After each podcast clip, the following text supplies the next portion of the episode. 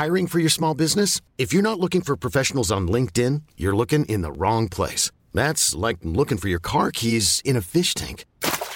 LinkedIn helps you hire professionals you can't find anywhere else, even those who aren't actively searching for a new job but might be open to the perfect role. In a given month, over 70% of LinkedIn users don't even visit other leading job sites. So start looking in the right place. With LinkedIn, you can hire professionals like a professional. Post your free job on linkedin.com slash achieve today.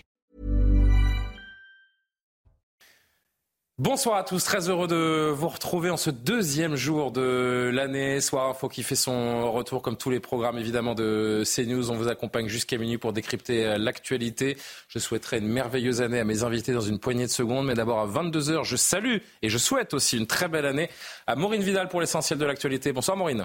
Bonsoir Julien, bonne année, bonne année à tous évidemment. À la une de l'actualité, une fillette âgée de 7 ans agressée sexuellement au Trocadéro samedi soir. Le suspect, âgé de 25 ans, est jugé en comparution immédiate au tribunal de Paris actuellement. Les faits se sont déroulés au Trocadéro. La petite fille s'est éloignée quelques instants de ses parents. L'homme l'aurait alors embrassée sur la bouche et serré contre lui. Le père a appelé la police et l'homme a été interpellé. Un acte d'une extrême violence, une septuagénaire violée à son domicile en Seine-et-Marne hier. Un suspect âgé d'une trentaine d'années a été interpellé aujourd'hui. Les faits se sont déroulés hier matin, peu avant 7 heures. L'homme est entré dans la maison d'un couple de retraités par la fenêtre. Le mari handicapé et alité n'a pas pu intervenir et prévenir les forces de l'ordre. Sa femme de 75 ans a été violée par l'intrus. L'enquête a été confiée au commissariat de Torcy.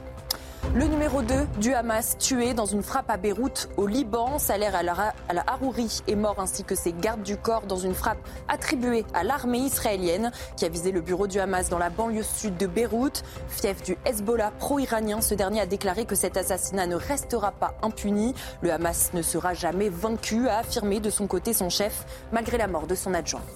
Enfin, le département du Pas-de-Calais, de nouveau en alerte rouge au cru. Les pompiers ont dû effectuer sept évacuations ce matin, selon la préfecture. Un mois et demi après un épisode de crue historique, Gérald Darmanin a annoncé un renforcement du dispositif de secours avec 120 nouveaux sapeurs-pompiers, des militaires et de nombreux moyens de pompage. Les habitants impuissants face à cette situation sont désemparés. Merci beaucoup Maureen. On vous retrouvera évidemment comme d'habitude toutes les demi-heures pour un rappel de l'actualité. Avec nous ce soir Valérie Lecable. Bonsoir chère Valérie et bonne année. Éditorialiste politique évidemment. Les vacances bonne année Julien. Vous avez passé euh, de bonnes vacances Excellente, merci eh ben, beaucoup. Tant mieux. Michael Sadoun également. Tout va bien, Michael, expert en politique publique. Tous mes voeux de bonheur, de réussite. Tous mes voeux et je Succès, vous souhaite euh, de garder élégance, cette... mais ça c'est déjà merci, le cas. Merci, Bravo à vous. Je... Euh, J'allais dire la même chose à Alexandre Devecchio, mais, mais non. Est-ce que je dois mentir Je plaisante. On vous aime bien sûr, Alexandre Devecchio, réacteur en chef au Figaro, toujours aussi classe.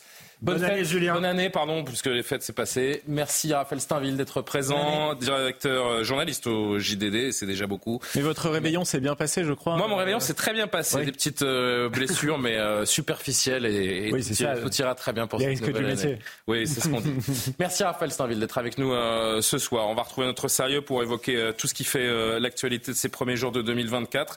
Dans un instant après la pause, on commencera par aller vers euh, Israël, où six personnes, dont surtout le numéro 2 du Hamas, ont été tuées euh, ce soir dans une frappe attribuée à Israël. Faut-il y voir un tournant dans le conflit? Euh, Quelle riposte attendre de la part de l'organisation terroriste euh, également? On se posera cette question dans une poignée de secondes. À tout de suite. 20h04 précisément. Merci de nous rejoindre en direct sur CNews. Nous sommes donc ce soir avec Valérie Lecave, Michael Sadoun, Alexandre Devecchio et Raphaël Steinville. Je vous le disais il y a quelques instants avant la pause, six personnes donc, dont le numéro 2 du Hamas, ont été tuées ce mardi soir dans une frappe attribuée à un drone israélien qui a visé un, bureau du mouvement islamiste palestinien dans la, dans la banlieue de Beyrouth. Ça s'est donc passé, vous l'aurez compris, au Liban. Plus de détails et d'informations avec Thibault Marcheteau sur place en Israël et on en discute quelques instants. C'est ce mardi en fin d'après-midi que l'armée israélienne a confirmé la mort de Salah al-Harouri, le numéro 2 de la branche politique du Hamas qui s'était retranché à Beyrouth. Il était donc sous la protection du Hezbollah. Il a été tué par l'armée israélienne lors d'un bombardement perpétré par un drone. Selon les médias libanais, six morts durant ce bombardement. L'Iran, le, Hezbollah, mais également le Hamas ont confirmé la mort de ce haut dignitaire et ont prévenu le, Israël que leur vengeance serait terrible. Et pour l'instant, ils annoncent avoir avoir les négociations pour la libération d'otages. Du côté d'Israël, cette euh, élimination d'un haut dignitaire du Hamas, elle est vue évidemment comme une victoire, notamment euh, militaire sur le plan des renseignements. Le Mossad, un service qui avait été mis à mal le 7 octobre dernier, voici un exemple qu'il est encore très efficace et également une victoire importante pour l'opinion publique parce que Benjamin Netanyahu l'a rappelé, il va falloir se préparer à un conflit qui va durer plusieurs semaines, voire plusieurs mois. Les combats vont continuer, mais voilà une grande avancée pour l'armée israélienne dans son objectif final, détruire totalement le Hamas. Voilà, numéro 2 du Hamas tué dans une frappe au Liban. L'AFP qui nous euh, communique également cette, euh, ce communiqué, en l'occurrence du, du, Hamas, qui dit que la réplique et la riposte sera euh, sans merci. J'aurais retrouvé les, les, termes exacts de cette, de cette dépêche. Est-ce qu'il faut voir ce soir un tournant dans le conflit, Michael, peut-être pour commencer? Non, je ne crois pas que ce soit un tournant dans le conflit, mais en tout cas, c'est ce genre d'événement, je pense, qui nous rappelle euh, que Israël poursuit. Pardon, j'ai retrouvé. Le, Hezbollah dit que l'assassinat du numéro, 2, du numéro 2 du Hamas au Liban ne restera pas impuni, pour reprendre les termes de, du Hezbollah. Donc, pardon, Michael. D'accord. Bon, le, Hezbollah, de toute façon, depuis le début du conflit, euh, aime bien faire des effets de manche euh, et, et, se mettre au centre de ce conflit en apportant un soutien au Hamas, ne serait-ce que sur la communication mais aussi un petit peu militairement. Mais ce que je voulais dire, c'est que ce genre d'événement nous rappelait que l'action d'Israël dans la bande de Gaza était vraiment de nature militaire, que l'objectif était de tuer les têtes du Hamas. Ça rappelle à ceux qui pensent qu'Israël veut tuer des civils que nous sommes dans ce type d'objectif-là. Par ailleurs, je rappelle que c'est le Hamas, le 25 décembre, qui a refusé une proposition de cessez-le-feu qui a été euh, formulée par euh, l'Égypte avec le soutien du Qatar. Donc euh, ce genre d'événement, pour moi, il est plutôt bénéfique euh, euh, je dirais, à la communication d'Israël sur la scène internationale. Ça sert quand même à montrer que, que son, la population son action n'est pas sadique. Ça rassure la population israélienne et je pense que ça la conforte dans la volonté de mener une action là-bas, même si évidemment l'opinion est de plus en plus déchirée entre la volonté de libérer les otages et de faire un cessez-le-feu et la volonté en effet d'en finir avec une organisation terroriste qui menace leur sécurité. Mais voilà, pour moi, c'est globalement une bonne nouvelle. Et vous savez ce qu'on dit aussi dans ce, dans ce type de, configuration, euh, Valérie Lecab, quand euh, dans une organisation terroriste comme, euh, comme le Hamas, une tête est coupée, une autre repousse par ailleurs aussi rapidement? Mais ce qui est intéressant là justement, c'est que. Qu'est-ce que ça peut changer dans les prochains jours selon vous? Bah, Ce que ça change, c'est que c'est le numéro 2 du Hamas. C'est pas n'importe qui. Hein. C'est vrai. Parce que souvenez-vous, au départ, euh, ce qu'a dit euh, Israël, c'est nous éradiquerons le Hamas. Ça voulait dire tout le monde. Ça veut dire toute la branche militaire, ça veut dire toute la branche politique. Et en fait, au fur et à mesure, ils se sont rendus compte que c'était quand même extrêmement compliqué, qu'il y avait beaucoup de pertes civiles à la clé, que même en termes de pertes euh, de soldats israéliens, le, le tribut à payer allait être assez lourd. Et ils ont réorienté leur discours sur, effectivement, les têtes du Hamas. Et je pense que c'est extrêmement important pour eux et pour Israël de couper vraiment les grosses têtes. Et là, c'est le numéro 2 dont on parle. Donc c'est une vraie victoire militaire. Et ce qui est intéressant de voir, c'est que ça ne se passe pas à Gaza, ça se passe à Beyrouth. Ce n'est pas la branche militaire, c'est la branche politique du Hamas.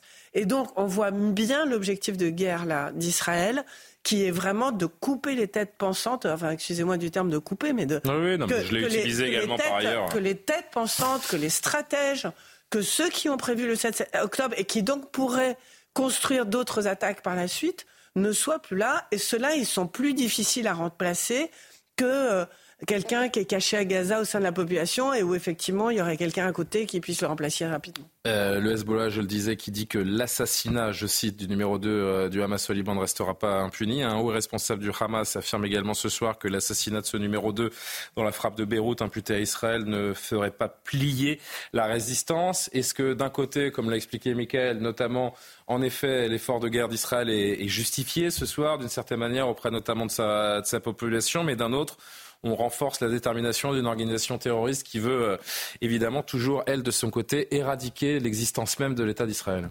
La première chose, c'est que cette, euh, cette opération était annoncée par euh, ben, Benjamin Netanyahu lui-même, qui avait annoncé qu'il irait traquer les terroristes du Hamas, où qu'ils soient. Euh, donc ça, il s'agissait euh, bien sûr de la bande de Gaza, mais également du Liban, de Doha. Enfin, pardon, on n'a pas vu les services israéliens se rendre dans les, dans les chambres d'hôtel de luxueux palace qatari. A priori, c'est des opérations qui se font discrètement, et donc là, on a mm. une, une démonstration éclatante de l'efficacité des services. En l'occurrence, ils ont créé une unité spéciale, le Sinbet et le Mossad ont créé une unité qui s'appelle Nili, dont l'opération, dont le but très précis d'éliminer et les chefs opérationnels de la branche militaire du Hamas et de la branche politique. C'est aussi pour ça qu'il y a encore quelques, quelques jours avant Noël, on apprenait qu'un certain nombre de dignitaires du Hamas étaient en train de se déplacer, pour certains du Liban vers l'Algérie, d'autres de Doha vers l'Algérie, parce qu'ils savent aujourd'hui qu'ils sont, traqués par, euh, par les forces militaires de, du Mossad et du Sinn Bet. Un commentaire, euh, Alexandre Devecchio, sur cette information majeure, hein, n'en doutons pas. Depuis le, depuis 7 hmm. octobre, c'est l'une des informations les, les, plus importantes, l'un des tournants les plus, euh, les plus remarquables, si je puis dire, dans cette riposte israélienne. Hmm, beaucoup de choses ont été dites, notamment euh, ça, ça, rappelle aussi, notamment, parmi toutes les choses que ça rappelle, c'est que c'est une guerre pas seulement entre euh, Israël euh, et la bande de Gaza, c'est une guerre beaucoup plus large qui se mène sur plusieurs fronts et qui a un front notamment libanais avec le Hezbollah. Le Hezbollah qui, pour l'instant, promet de riposter, etc., mais le fait pas, donc qui est mm. peut-être affaibli. Et d'ailleurs, je pense que moi, ça doit tourner dans la tête euh, de, de, de, de, Tzal et, même du gouvernement, c'est que euh, il va falloir euh, s'attaquer également sans doute au Hezbollah à un moment ou à un autre, puisque l'objectif c'est une autre affaire que le Hamas. C'est une hein. autre affaire, mais je pense une autre puissance. Je pense que c'est dans leur c'est dans la tête du gouvernement, mais s'ils ne le disent pas maintenant pour des raisons de d'opinion internationale notamment, mais la logique c'est effectivement d'éradiquer le terrorisme autour, euh, autour d'eux. Et on n'arrête pas de répéter que l'objectif d'éradiquer le Hamas est impossible. Effectivement, on n'éradiquera pas l'idéologie euh, islamiste, mais on peut euh, supprimer, je pense qu'ils peuvent supprimer euh, l'organisation politique. Mais à quoi bon, à quoi bon C'est la question que je me pose. si l'idéologie, si l'hydre et l'idéologie ne feront que, que renaître bah, et ne, ne, sont qu'attisés finalement mais, par mais cette quel est l'intérêt J'entends bien, hein, ma question est un peu rhétorique, vous le comprenez bien, mais quel est l'intérêt in fine alors, éradiquer les têtes pensantes du Hamas, puisque de toute façon l'idéologie perdurera. Alors, je pense que ça va au-delà des têtes pensantes. Je pense que c'est vraiment l'appareil politico-militaire. Donc, il y a une première euh, chose qui est utile, c'est d'éviter de, nouveaux attentats, au moins euh, à moyen terme. Et ensuite, il faut pas se leurrer. Euh, ces appareils politico, politico militaires maintiennent leur force également, enfin, enfin gagnent les esprits aussi par la force hmm. dans ces dans ces territoires-là. Et donc, à annihiler leur force, et aussi à, annihiler leur capacité à véhiculer leur leur idéologie. et enfin, une fois qu'ils seront débarrassés de cet appareil-là, je pense qu'il faudra effectivement faire de la politique et euh, euh, faire en sorte de trouver euh, des interlocuteurs qui doivent exister mais qui n'appartiendront pas au Hamas. Je crois aussi à changer les mentalités. C'est pas possible d'entamer de, un processus de paix avec, avec, avec le Hamas. Allez, deux derniers mots sur cette question, Michael et, Valérie. moi, je pense que ce, que ce que vous demandiez, c'est-à-dire quelle, quelle, est la finalité de tout ça, je pense que d'abord, c'est d'infliger une défaite militaire cinglante et franche contre le Hamas pour qu'ils soient un peu euh, détournés de recommencer ce qu'ils ont fait le 7 octobre. La deuxième chose, je pense, c'est d'être vraiment dans une, dans une logique de ciblage individuel. C'est-à-dire que les chefs du Hamas, ils ont une idéologie, mais ils sont aussi dans une logique très individualiste, ce qui explique que parfois ils fuient leur propre front et leur propre pays pour aller se planquer au Qatar, etc. Je pense que si Israël arrive à faire comprendre aux futurs chefs du Hamas que s'ils commettent ce genre d'action, ils seront poursuivis jusqu'à leur mort, je pense qu'ils seront détournés de refaire ça. Euh, après, évidemment, à long terme, il y a la question de la solution politique qui va être donnée après l'opération militaire. Et là, je peux rejoindre tout ce qui est dit en France, même par les voix les plus modérées, à savoir qu'il faut donner un débouché politique à la question palestinienne parce qu'elle ne se résorbera pas. Les États voisins ne veulent pas accueillir les Palestiniens chez eux. On a vu ce que ça a donné par le passé en Jordanie comme, au Liban, où ça s'est terminé par les massacres de Sabra et Shatila, j'en passe. Donc je pense qu'il faut donner une issue politique à ça. Ça passera par un renouvellement politique en Israël. Je pense que Netanyahou sait déjà qu'il est sur la sellette. Il peut gagner militairement, mais politiquement, il a d'ores et déjà perdu. C'est ce qui semble euh, en effet euh, se dire du côté d'Israël. Pardon, Valérie, oui. Non, rapidement, euh, ça me rappelle un petit peu, après la sidération du Bataclan des attentats de 2015 en France, il a fallu aller éradiquer en fait l'État islamiste, c'est-à-dire qu'on est allé faire la guerre euh, en Irak, euh, en Syrie, etc. Et je pense que la démarche d'Israël euh, est la même aujourd'hui. C'est-à-dire que. mais regardez la situation aujourd'hui dans notre pays. Je oui, malheureux à dire, mais les attentats, il peut y en avoir chaque jour sur notre sol. Non, mais on pas de la même nature, vous avez raison. pas de la même on a tué une organisation, en fait. Hmm. Ça n'empêche pas qu'un jour, peut-être, ça reconstituera. Ça n'empêche pas que l'hydre revient, que, etc. Mais ça, ça veut dire juste essayer de casser le plus gros de l'organisation qui a été capable de, de bombarder comme ils ont bombardé, d'arriver euh, en, parapente, de balancer des drones, de passer, de casser les barrières euh, qui protégeaient le pays, euh, qui etc. Vous vous rendez compte l'organisation Ils se sont entraînés pendant des mois. Mais l'État le plus, on rappelle, hein, ce qui paraît évident à chacun, mais il faut rappeler, le 7 octobre, l'État le plus sécurisé du monde, monde est devenu le plus fragile du monde. voilà. Donc c'est cette organisation là qu'il faut démanteler absolument, comme en 2015, la coalition, euh, la coalition américano-occidentale, en fait, dans laquelle était Ça va prendre du temps. J'ai quand même l'impression qu'on est davantage dans une réplique de, de, Munich. Tout le monde a vu ce film, cette opération de vengeance, finalement, mm. après euh, le septembre noir, euh, les, les, attentats commis pendant les, les, JO de 73, où il y avait eu un certain nombre d'opérations ciblées, avec, pareil, une unité spéciale qui avait été directement diligentée pour, pour, pour éliminer tous les responsables de, de ce massacre. Et là, j'ai l'impression que tous les responsables euh, politiques et militaires du 7 octobre sont visés et euh, ont d'une certaine manière euh, un, compteur au-dessus de, la tête jusqu'à temps que le Mossad les retrouve. Ce qui semble se confirmer, bien sûr, c'est que la guerre euh, va être longue. C'est ainsi d'ailleurs que l'armée israélienne prépare les esprits en ce début d'année 2024, alors que les bombardements sont incessants euh, à Gaza, qu'aucune zone n'est épargnée. Ces derniers jours, le Premier ministre Benjamin Netanyahu a donc demandé du temps à sa population pour atteindre euh, son objectif final.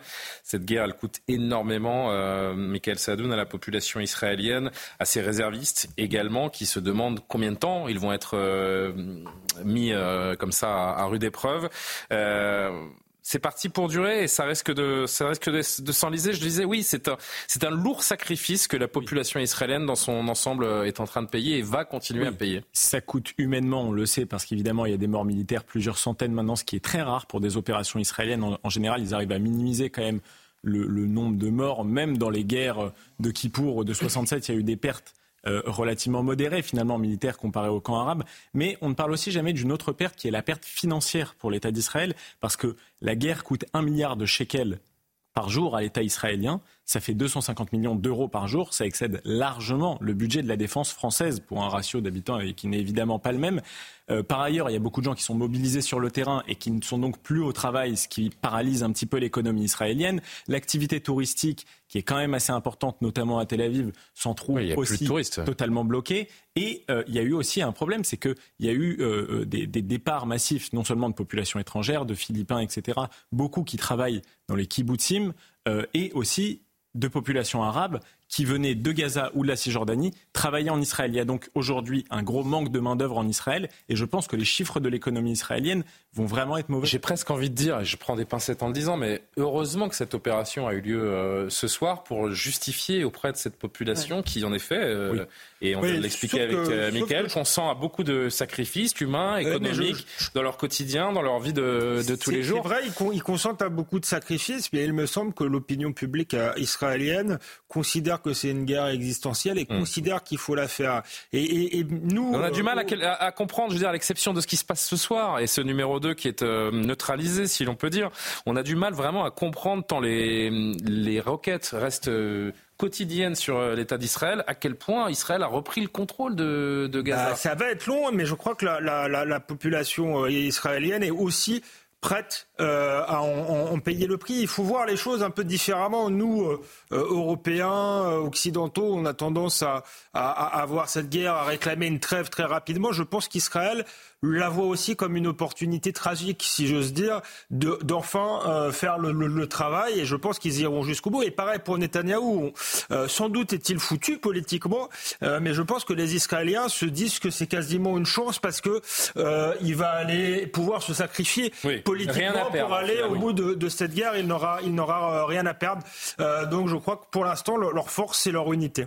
Situation qu'on continue de suivre évidemment sur CNews extrêmement attentivement dans cette guerre que euh, Israël livre à l'organisation terroriste du, du Hamas. Toute autre euh, actualité qui nous ramène plus près de chez nous. Souvenez-vous, le 19 novembre dernier, le jeune Thomas était tué à, à Crépole. Plusieurs suspects sont euh, originaires de la ville de Romans-sur-Isère. Depuis cet événement, la maire de la ville a pris la parole à plusieurs reprises pour dénoncer la délinquance dans, dans son agglomération. Elle a déjà, il y a quelques semaines d'ores et déjà, donc avait été menacée de mort une première fois, des menaces extrêmement sérieuse, extrêmement violente de décapitation. L'homme suspecté d'ailleurs sera jugé en février. Il est euh, en attendant placé en détention provisoire. Mais Marie-Hélène Toraval, c'est son nom, euh, était sur notre antenne aujourd'hui de nouveau pour témoigner parce qu'elle a annoncé être de nouveau victime de menaces de mort. Je voudrais d'abord que vous voyez le tweet qu'elle publiait euh, ce matin pour euh, alerter euh, la population et l'État aussi peut-être en, en premier lieu. Une vérité qui dérange toujours. Je suis à nouveau la cible d'une menace de mort sur mon compte Instagram. Une plainte va être déposée. Rien ni personne ne me fera renoncer, dit-elle. Elle s'est confiée donc sur notre antenne tout à l'heure. Écoutez-la. C'est une menace de mort, une nouvelle menace de mort. Euh, qui précise que je peux choisir euh, ma, enfin, ma mort, finalement, soit une rafale de Kalachnikov ou une décapitation. Je n'ai reçu euh, aucun, aucun, coup de fil depuis, depuis ce matin. Enfin, après, ce que je souhaite, c'est pas du soutien, c'est que je souhaite qu'il y ait de l'action, une action qui vienne du gouvernement, parce que la balle est dans leur camp et le pouvoir est chez, et revient au gouvernement. Raphaël Steinville, je trouve que cette femme est très courageuse parce que quand vous prenez des menaces aussi sérieuses et aussi répétées, aussi violentes, je le disais, c'est impressionnant de voir qu'elle ne lâche rien malgré euh, ce qui pèse euh, sur elle. Oui, vous avez raison, c'est la première chose, c'est une femme debout euh, qui ne renonce pas à, à, mener son combat, qui dit les choses quand beaucoup de ces d'élus aurait tendance euh, à se taire, euh, à être dans le déni plutôt que de prendre le risque d'une parole franche et assumée. Faut peut-être rappeler d'ailleurs ce qu'elle a dit. Elle a juste fait, le constat d'une réalité dans son, euh, dans son quartier, enfin dans, son, dans sa ville. A commencé par la politique de la ville qu'elle a elle-même menée, les 150 millions, elle le rappelait au tout début, qu'elle a, qu'elle a déversé sur ce quartier de la monnaie, en pure perte, disait-elle en substance. Euh, un, quartier euh, impossible finalement, euh, et, pour avoir dénoncé finalement les, les caïds de, de, ces, de cette cité, la voici maintenant qui, qui est menacée de mort. et ce qui, vraiment, ce qui est très impressionnant, c'est que jusqu'au bout, elle ne renonce à rien. Elle est très courageuse, elle se tient droit, comme vous l'avez rappelé. Dire le réel, Alexandre, quand vous êtes maire aujourd'hui d'une euh, commune, vous vaut des menaces de mort et un risque réel pour euh, votre vie. Oui, c'est un risque euh, réel, mais je pense que beaucoup d'élus, même beaucoup de citoyens, ça arrive à des journalistes, on reçoit quand même beaucoup de choses sur Instagram, la tendance à, fermer les yeux là-dessus par, par fatigue. Et je trouve que c'est très bien. Que là, si elle prend la parole, c'est quelque chose de très, de très sérieux. Hein, sans doute, non, mais je suis pas du tout en train de dire que c'est pas sérieux, mais c'est pas un gamin de 10 ans qui a, qui a, ouvert un compte Instagram pour lui envoyer un message. Ça. Je dis que de toute manière, on finit par être tolérant mmh. à l'intolérable, et que là, ce qui est, fait, au-delà de son courage, c'est de mettre le gouvernement face à ses responsabilités. Euh, et d'ailleurs, ils sont silencieux euh, et, impuissants. Donc, euh, ce qu'elle fait, c'est utile, je pense, pour tous les élus et même pour pour tous les citoyens. À un moment, il y en a marre et les gens qui menacent, qui intimident, souvent sous anonymat, il, faudrait que force soit à, la loi. il faudrait. et, il faudrait. Mais ce qui est, ce qui est, oui, c'est à la fois intéressant parce que pour la première fois, il y a quelqu'un qui se rebelle et qui dit stop et à la fois très inquiétant parce que ce qu'on voit, c'est une grande impuissance. Apparemment, elle n'a même pas de, de, coup de fil du gouvernement. Mais je vais, vous dire pourquoi, je vais vous dire pourquoi, parce qu'il n'y a pas de solution. Et c'est ça qui est le plus inquiétant. Les maires disent les choses euh, concrètement, directement, euh, Valérie Lecable, alors que les dirigeants au sommet, eux, euh, ils louvoient, ils parlent de, de réponses globales. Non, mais c'est ce qui fait la différence entre ceux qui ont la main dans, pardon, je vais pas être grossier, mais vous voyez ce que je veux dire, et les autres. Non, mais euh, cette femme, elle a une attitude incroyable parce qu'en plus, elle parle calmement, elle n'est même pas énervée, euh, elle n'est même pas dans. C'est vrai. Enfin, je veux dire, elle a une attitude qui est absolument remarquable et effectivement, euh, on, a envie d'être à ses côtés. Mais ce que, ce que dit Alexandre est très interpellant parce qu'il a raison. je veux dire, j'ai l'impression que cette espèce d'impuissance publique générale, voilà, moi, c'est même pas de gauche, de droite, du milieu, du centre, de je sais pas quoi. Il y a une espèce d'impuissance publique à essayer euh, de euh, d'aider euh, des gens qui sont menacés. Et puis si par malheur un jour il arrivait quelque chose de vraiment grave, eh ben, il dit on, vous l'avait dit, et puis quoi, et puis il se passe il se passe quoi, il se passe rien. Alors moi je trouve quand même qu'il y aurait quelque chose à faire. Alors je ne sais pas comment et je ne suis pas la spécialiste, mais déjà c'est de, mettre fin à cette espèce d'anonymat d'Internet. Ce C'est pas possible qu'on continue comme ça. C'est pas possible qu'il y ait des des expressions. Surtout sanctionner euh, extrêmement sévèrement, c'est toujours la même chose. Hein, si vous dissuadez. On euh, peut pas, on peut pas proférer des menaces comme ça euh, sur Internet, sur un réseau social quel qu'il soit sans pouvoir euh, aller choper la personne. Euh, et on peut pas, par ailleurs, Valérie, dire que l'on va être intransigeant contre toutes les attaques contre les élus et euh, voir que cette mère, ça fait deux mois qu'elle est menacée sans le moindre soutien. Je rappelle qu'au moment des émeutes du mois de juin, le gouvernement rappelait que la sécurité des élus était, je cite, primordiale. Si elle était primordiale, la sécurité de la mer de Romans-sur-Isère, ça ferait longtemps que euh, les euh, menaces de mort n'auraient plus lieu et que cette femme vivrait. C'est ça, les gens n'ont plus peur, c'est-à-dire qu'ils vous menacent. Euh, mais y compris, je sais pas, dans la rue quotidiennement, c'est incroyable. L'autre jour, moi, j'étais, j'ai dit à un monsieur de se garer ailleurs parce qu'il était sur le truc de bus. Il y a une femme qui m'a interpellée en me disant, vous êtes courageuse vous Je dis, pourquoi? Je suis courageuse Il me dit, vous allez voir, il va vous taper. Je dis, mais comment ça, il va me taper? Non, mais c'est incroyable, ce truc. C'est, euh, c'est, on peut pas euh, continuer à laisser des gens menacer les autres et puis euh, qu'il se passe rien. Et je pense que la régulation d'Internet, c'est un vrai sujet parce qu'il y a cette fameuse plateforme là qui marche pas mal, euh, dans laquelle du ministère de l'Intérieur. Merci. Euh, qui marche pas mal et on repère pas mal de terroristes, de gens comme ça. Je sais pas combien de personnes sur la plateforme Pharos qui travaillent, mais, mais quelques dizaines d'agents qui travaillent. C'est sultanesque. Je pense que la question est moins l'anonymat euh, de, ceux qui. C'est important quand même. Je suis assez d'accord avec Valérie. C'est-à-dire si vous êtes visible sur Internet, euh, vous dites beaucoup moins de bêtises. Permet parfois à un certain nombre de lanceurs d'alerte de pouvoir s'exprimer, ce qu'ils ne pourraient pas s'ils étaient. Ça, c'est la première chose. Et la deuxième ah chose, c'est que si effectivement il y a un signalement parce qu'il y a des menaces de mort normalement, euh, euh, les, les, euh, les, les, réseaux devraient, non mais pas seulement couper, c'est-à-dire qu'ils devraient pouvoir donner. oui, mais vous savez ce qu'on appelle les fameux VPN. Vous savez ce que sont les VPN Ce sont des petits boîtiers qui vous permettent d'utiliser une autre adresse IP, donc de ne pas être identifiable. On ne peut pas vous retrouver.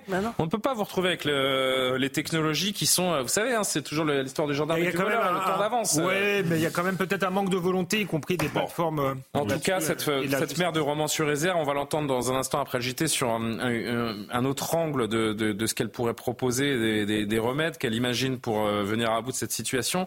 Mais je me suis dit également, mais qu'elle s'adonne euh, à l'heure où, euh, on le sait, hein, un remaniement gouvernemental est largement envisagé. C'est peut-être ce type de personnalité qui ferait du bien à la vie politique. Je le disais, des, des, gens qui ont toute l'année les mains dans le cambouis. et peut-être que c'est ce genre de personnalité que les, les Français qui nous regardent voudraient voir émerger. Je sais pas, pas forcément. Elle, a évidemment de très grandes qualités. Il n'y a jamais eu un profil comme ça dans un gouvernement. Bon, il y a déjà eu des élus locaux euh, dans des gouvernements. Le problème, c'est qu'il y en a de moins en moins parce que c'est la nature du macronisme, cette espèce de centralisme technocratique qui s'est coupé parfois des élus locaux. Mais euh, je voulais revenir quand même sur les motifs qui menacent Marie-Hélène Toraval. C'est pas idéologique. Elle n'est pas d'extrême droite. Parfois, c'est pris comme justification en disant Bon, bah regardez, les militants de Marine Le Pen, ils ont été agressés à Lyon, mais c'est pas grave. Après tout, ils sont d'extrême droite. C'est pas, euh, j'ai envie de dire, une déconnexion avec euh, le peuple. Parce que parfois on dit oui, il y a une défiance envers les élus politiques et c'est pour ça qu'il y a une violence. Non, pas du tout. Il n'y a pas de défiance puisque c'est une élue qui est très proche du terrain et de ses citoyens. Simplement, elle est agressée parce qu'elle a envie d'agir et qu'elle n'en démord pas. Et il faut se rendre compte du courage pour les élus locaux parfois de tenir sur leur action parce que parfois on les accuse de compromission avec l'islamisme, avec les racailles, etc. Mais il faut voir aussi ce que ça implique comme danger de maintenir quand on est élu local et qu'on est visible et identifiable par toute une ville, ce que ça implique de courage parfois de vouloir agir et de tenir sur ça. Donc bravo à elle. On va continuer de parler de cette mère courage, c'est comme ça qu'on peut l'appeler également. Je vous le disais, elle évoque euh, également notamment les, euh, les parents de ces euh, délinquants. Elle insiste sur la responsabilité de, de ceux qui sont censés éduquer ces, ces jeunes qui sont de plus en plus violents. Mais d'abord à 22h30 quasiment, on va retrouver Maureen Vidal pour un point sur l'actualité.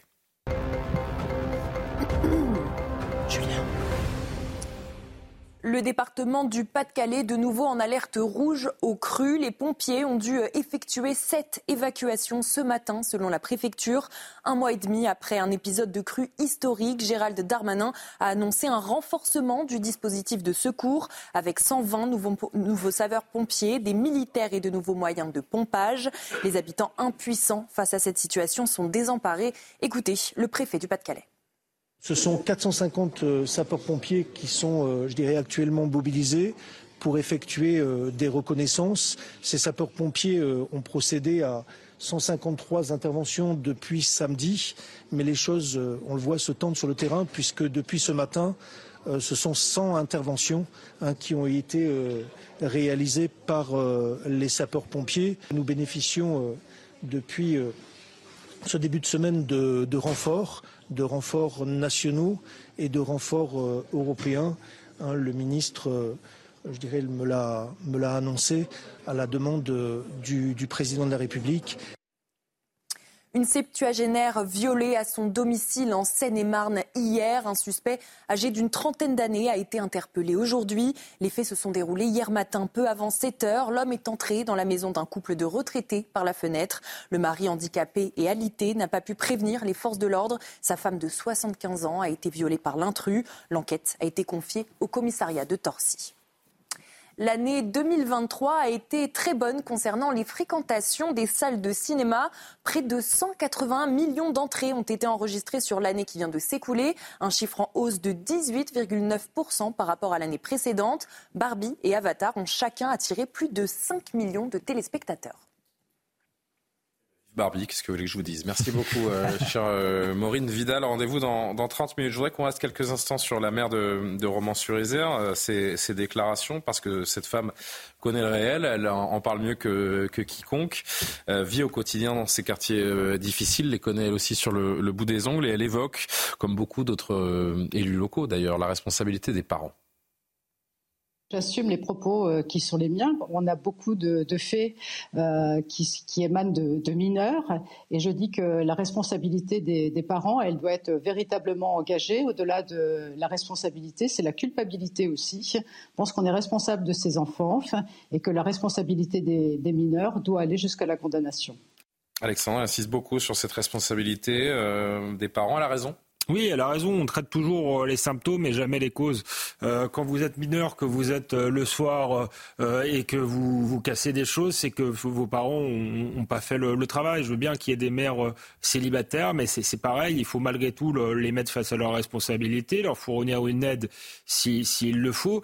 Et il n'y a pas que des mères célibataires. Malheureusement, il y a beaucoup de parents défaillants. Il y a aussi dans certaines cités certains qui profitent de l'économie parallèle. Il faut le dire.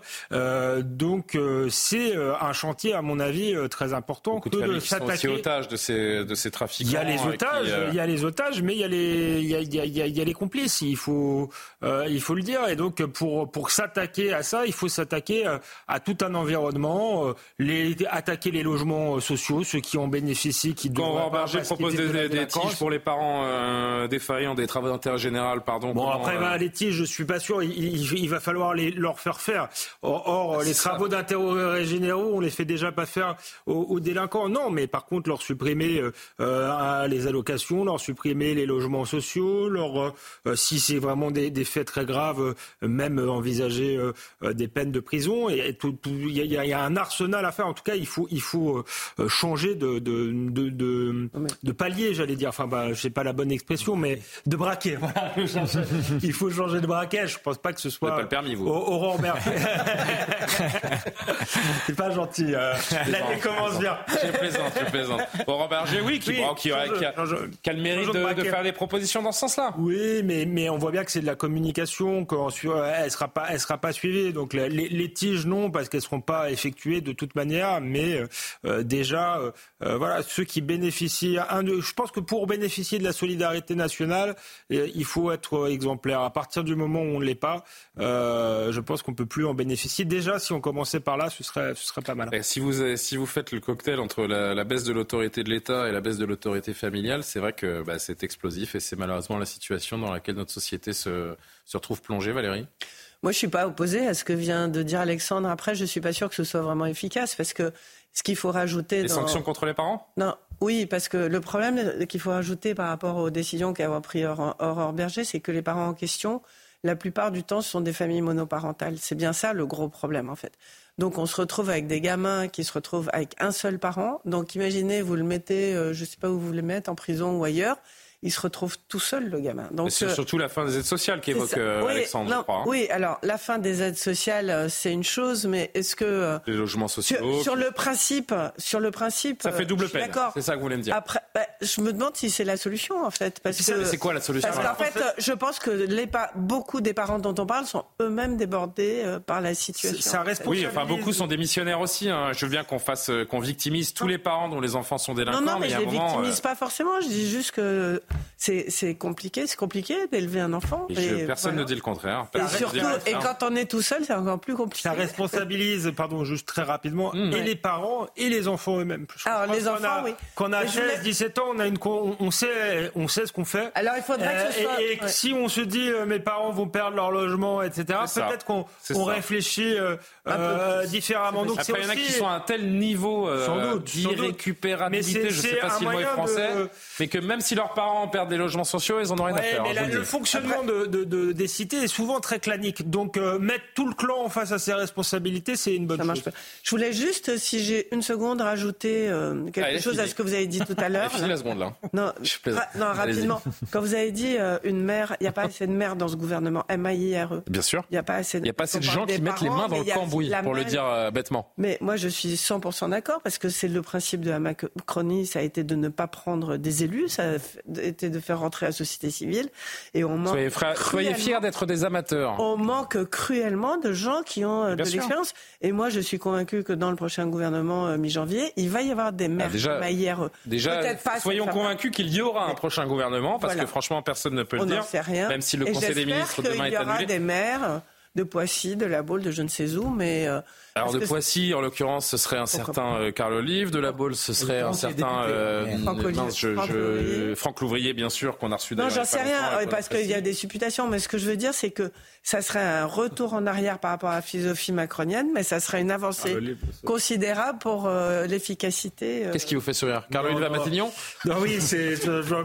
à Matignon, malgré tout le respect que j'ai pour lui, il m'apparaît pas comme le sauveur de la nation. Je pense pas que ça change. On fera un petit. mais de Jeux Olympiques, on va, on va aborder un autre thème dans un instant. Je voudrais entendre bien sûr Raphaël et, et Mickaël, mais tiens, on jouera un petit, euh, un petit jeu des devinettes en cette année 2024. On va imaginer pourquoi pas le nom du futur Premier ministre quand bien même il y aurait, enfin, faudrait-il encore qu'il y ait un, remaniement. Un mot encore sur la responsabilité des parents, Raphaël et, et Mickaël, qu'on n'a pas entendu. Mickaël d'abord. Euh, alors oui, c'est très bien de. Le rôle de l'école peut-être aussi? Évidemment. Euh, après, c'est très bien ce qu'on a dit sur il faut faire ricocher la responsabilité au niveau des parents. C'est aussi eux qui sont responsables de l'éducation. Je suis tout à fait d'accord et je suis même pour aller plus loin et dire que c'est pas à l'école de pallier parfois les défaillances des parents. On a parfois tendance à reporter euh, toutes les choses et toutes les dimensions de la vie sur des choses qui sont sur sur des, des, domaines qui sont réservés à l'État. Malheureusement, tout ne peut pas être traité, être traité par l'État dans ce pays. L'autre chose que je voulais dire, c'est que même s'il y a une responsabilité des parents, il faut aussi se questionner sur la, la judiciarisation des adolescents. Euh, les ordonnances de 45, elles permettent évidemment euh, une proportionnalité par rapport à l'âge des enfants, une certaine tempérance dans le jugement, je le comprends tout à fait. Mais je me demande si à la faveur de ces, quartiers qui se développent dans une certaine violence, d'un contact avec la violence par les réseaux sociaux, on en parle souvent, même si je pense qu'ils ne sont pas le responsable de tous les maux, je me demande si on ne fait pas face à une jeunesse qui est capable d'une violence qu'on n'attendait pas euh, à cet âge-là. On s'est habitué à penser que l'adolescence était une sorte d'enfance prolongée, mais je me demande s'il ne faudrait pas modifier parfois euh, les ordonnances de 45 pour permettre un traitement judiciaire un peu plus, un peu plus rude peut-être. Alors évidemment, il ne s'agit pas de transformer euh, des adolescents en déperdition en criminels à vie. Non, mais ne pas les sanctionner, c'est mais ne pas les sanctionner en danger également. Donc c'est exactement, le... c'est exactement ça. Et on a vu qu'au moment des émeutes, euh, les, les mineurs malheureusement n'étaient pas en reste. Donc moi, je serais pourquoi pas avoir à des peines d'emprisonnement aménagé d'une certaine manière, pas en prison avec le reste de la population, et pourquoi pas pour des peines courtes. Les pays du Nord ont montré que les peines d'une ou deux semaines étaient efficaces. Vous avez des centres fermés pour les enfants, euh, pour les mineurs dans ce pays? Mais Malheureusement, euh, il y a euh, beaucoup de places à ouvrir. Pas en prison non plus. Eh Raphaël, un dernier mot là-dessus?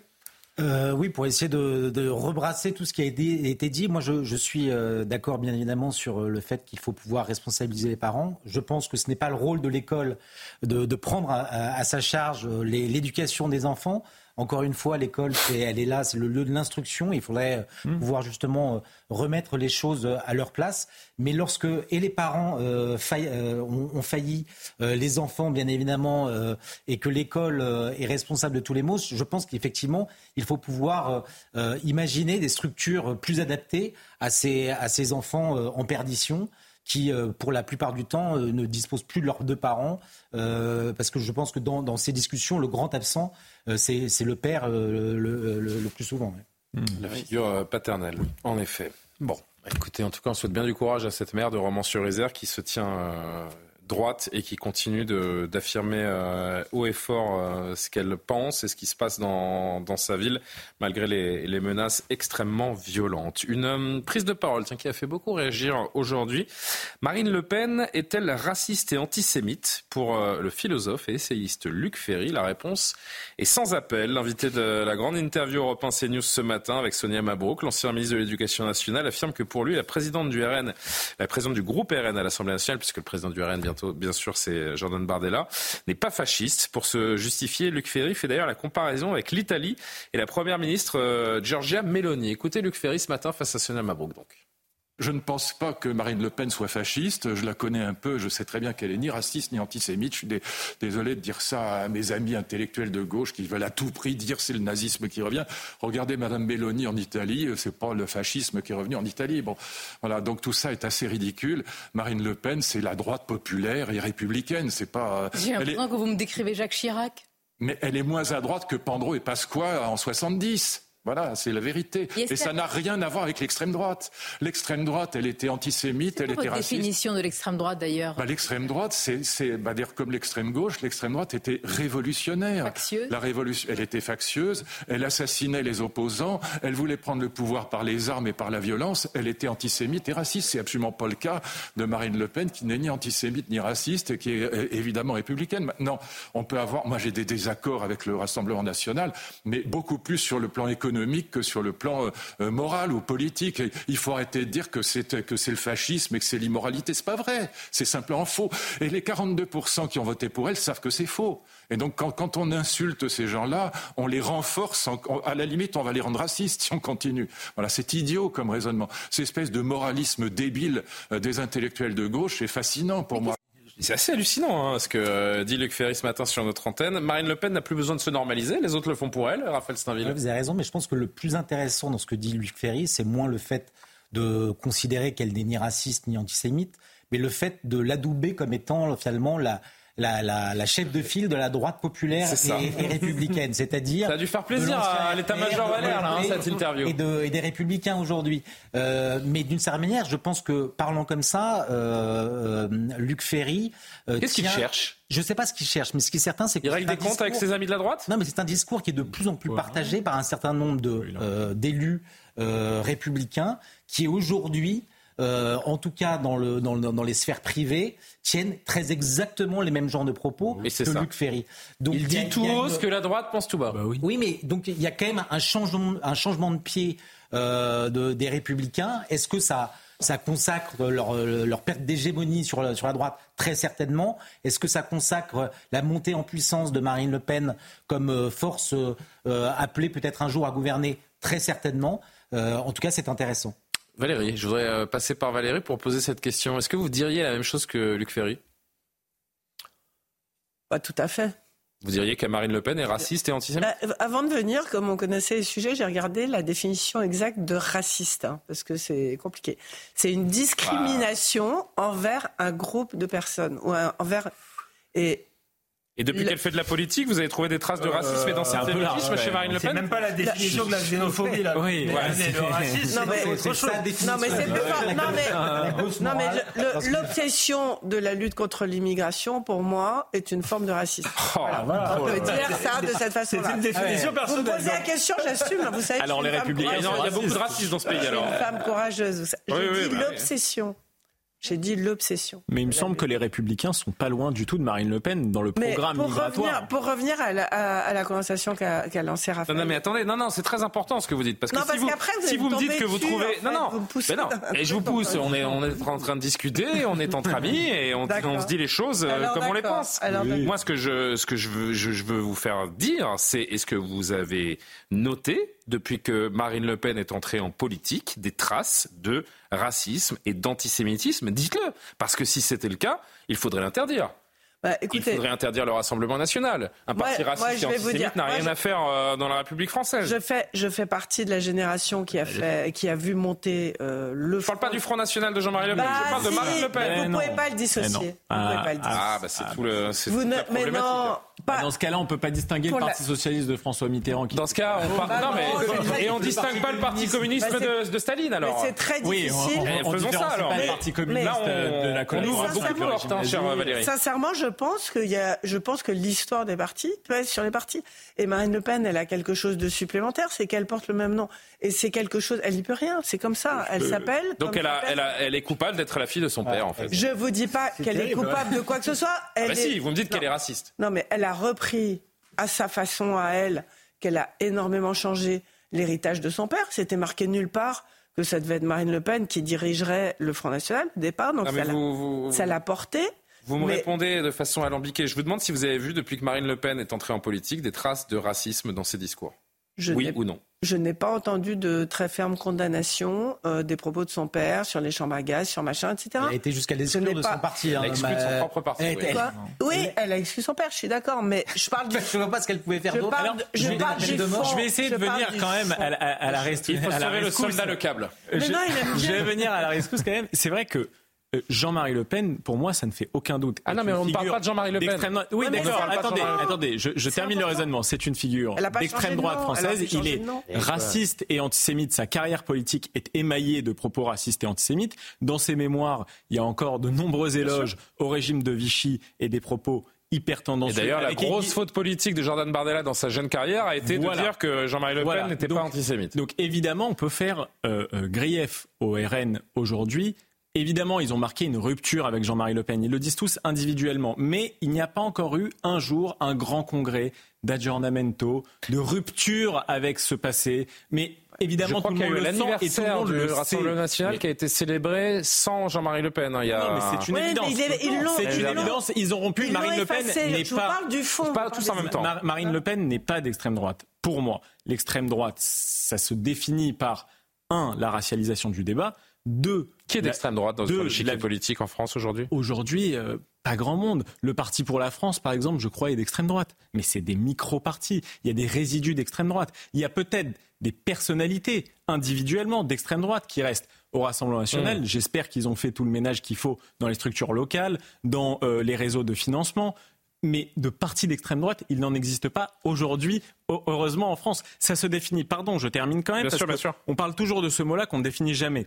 Donc, racialisation du débat. Deux, utilisation de la violence en politique, c'est quand même un des marqueurs de l'extrême droite. Et troisième chose, volonté de renverser la République. C'est par ça que se définissait l'extrême droite en France, En fait, avec notamment euh, une, tonalité anti-gaulliste qui était évidente et qui n'est pas du tout visible chez Marine Le Pen, puisqu'elle se revendique sans cesse du gaullisme. Alors, ce Donc, côté de la table a peu réagi. Je voudrais me- tourner vers Raphaël et Alexandre. Je juste qu'on voit pour alimenter notre petit débat. phrase. Alors, je vous allez répondre dans Une quelques secondes. phrase, Je voudrais juste qu'on voit pour alimenter le débat les réactions de certains politiques de, de gauche qui n'ont pas forcément très bien euh, trop goûté, pardon, les mots de Luc Ferry. Je pense à Olivier Faure, le premier secrétaire du, du PS, qui parle donc qui nous dit la dédiabolisation ne suffisait pas, la droite passe en mode légitimation du RN en en faisant un parti républicain et populaire. Le racisme est une invention des intellectuels de gauche. Le programme du RN, celui de feu RPR et les CV sont à envoyer directement à Marine Le Pen. J'ai mieux avec euh, Thomas Porte, le député euh, LFI,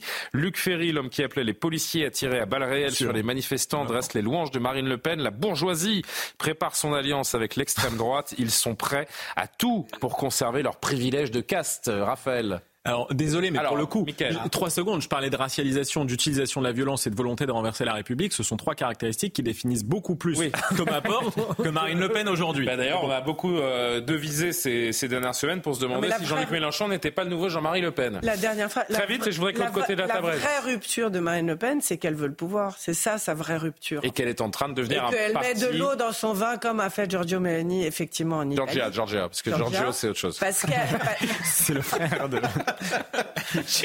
non mais parce qu'elle veut le pouvoir à tout prix, c'est pour ça, c'est ça sa vraie rupture fondamentale en fait. Euh, je sais plus où j'en suis là. Elle m'a- Elle m'a perdu avec son Giorgio. Mais non, mais c'est que Raphaël. moi, ce que je trouve formidable, c'est que euh, on, on ne veut pas prendre au sérieux euh, Marine Le Pen dans ce qu'elle dit, dans ce qu'elle pense. Systématiquement, il faudra la ramener à une généalogie euh, et euh, aux propos de son père, comme s'il était impensable qu'une femme de 45, 50 ans, je ne sais même plus quel âge a Marine Le Pen, euh, puisse euh, finalement euh, avoir des propos qui ne choquent personne. Et la vérité, c'est qu'aujourd'hui, elle ne choque personne, mis à part la gauche, qui aujourd'hui rêve de pouvoir redéfinir à la sa gauche, sauce pas- Marine Le il y a Pen. quelques personnes de gauche dans ce pays encore, ça existe mais je- encore. pardon, hein. pardon, euh, oui, mais que vous dites personne mis à part la gauche, ça fait quand même un certain nombre de personnes. Oui, mais Bah, aux commencer- élections, euh, aux dernières par vous, présidentielles, non À commencer par vous, euh, Valérie, qui refusait de voir à quel point elle a pu changer. En fait, euh, euh, le, le je dis discours du Front National, finir, Valérie, National a changé.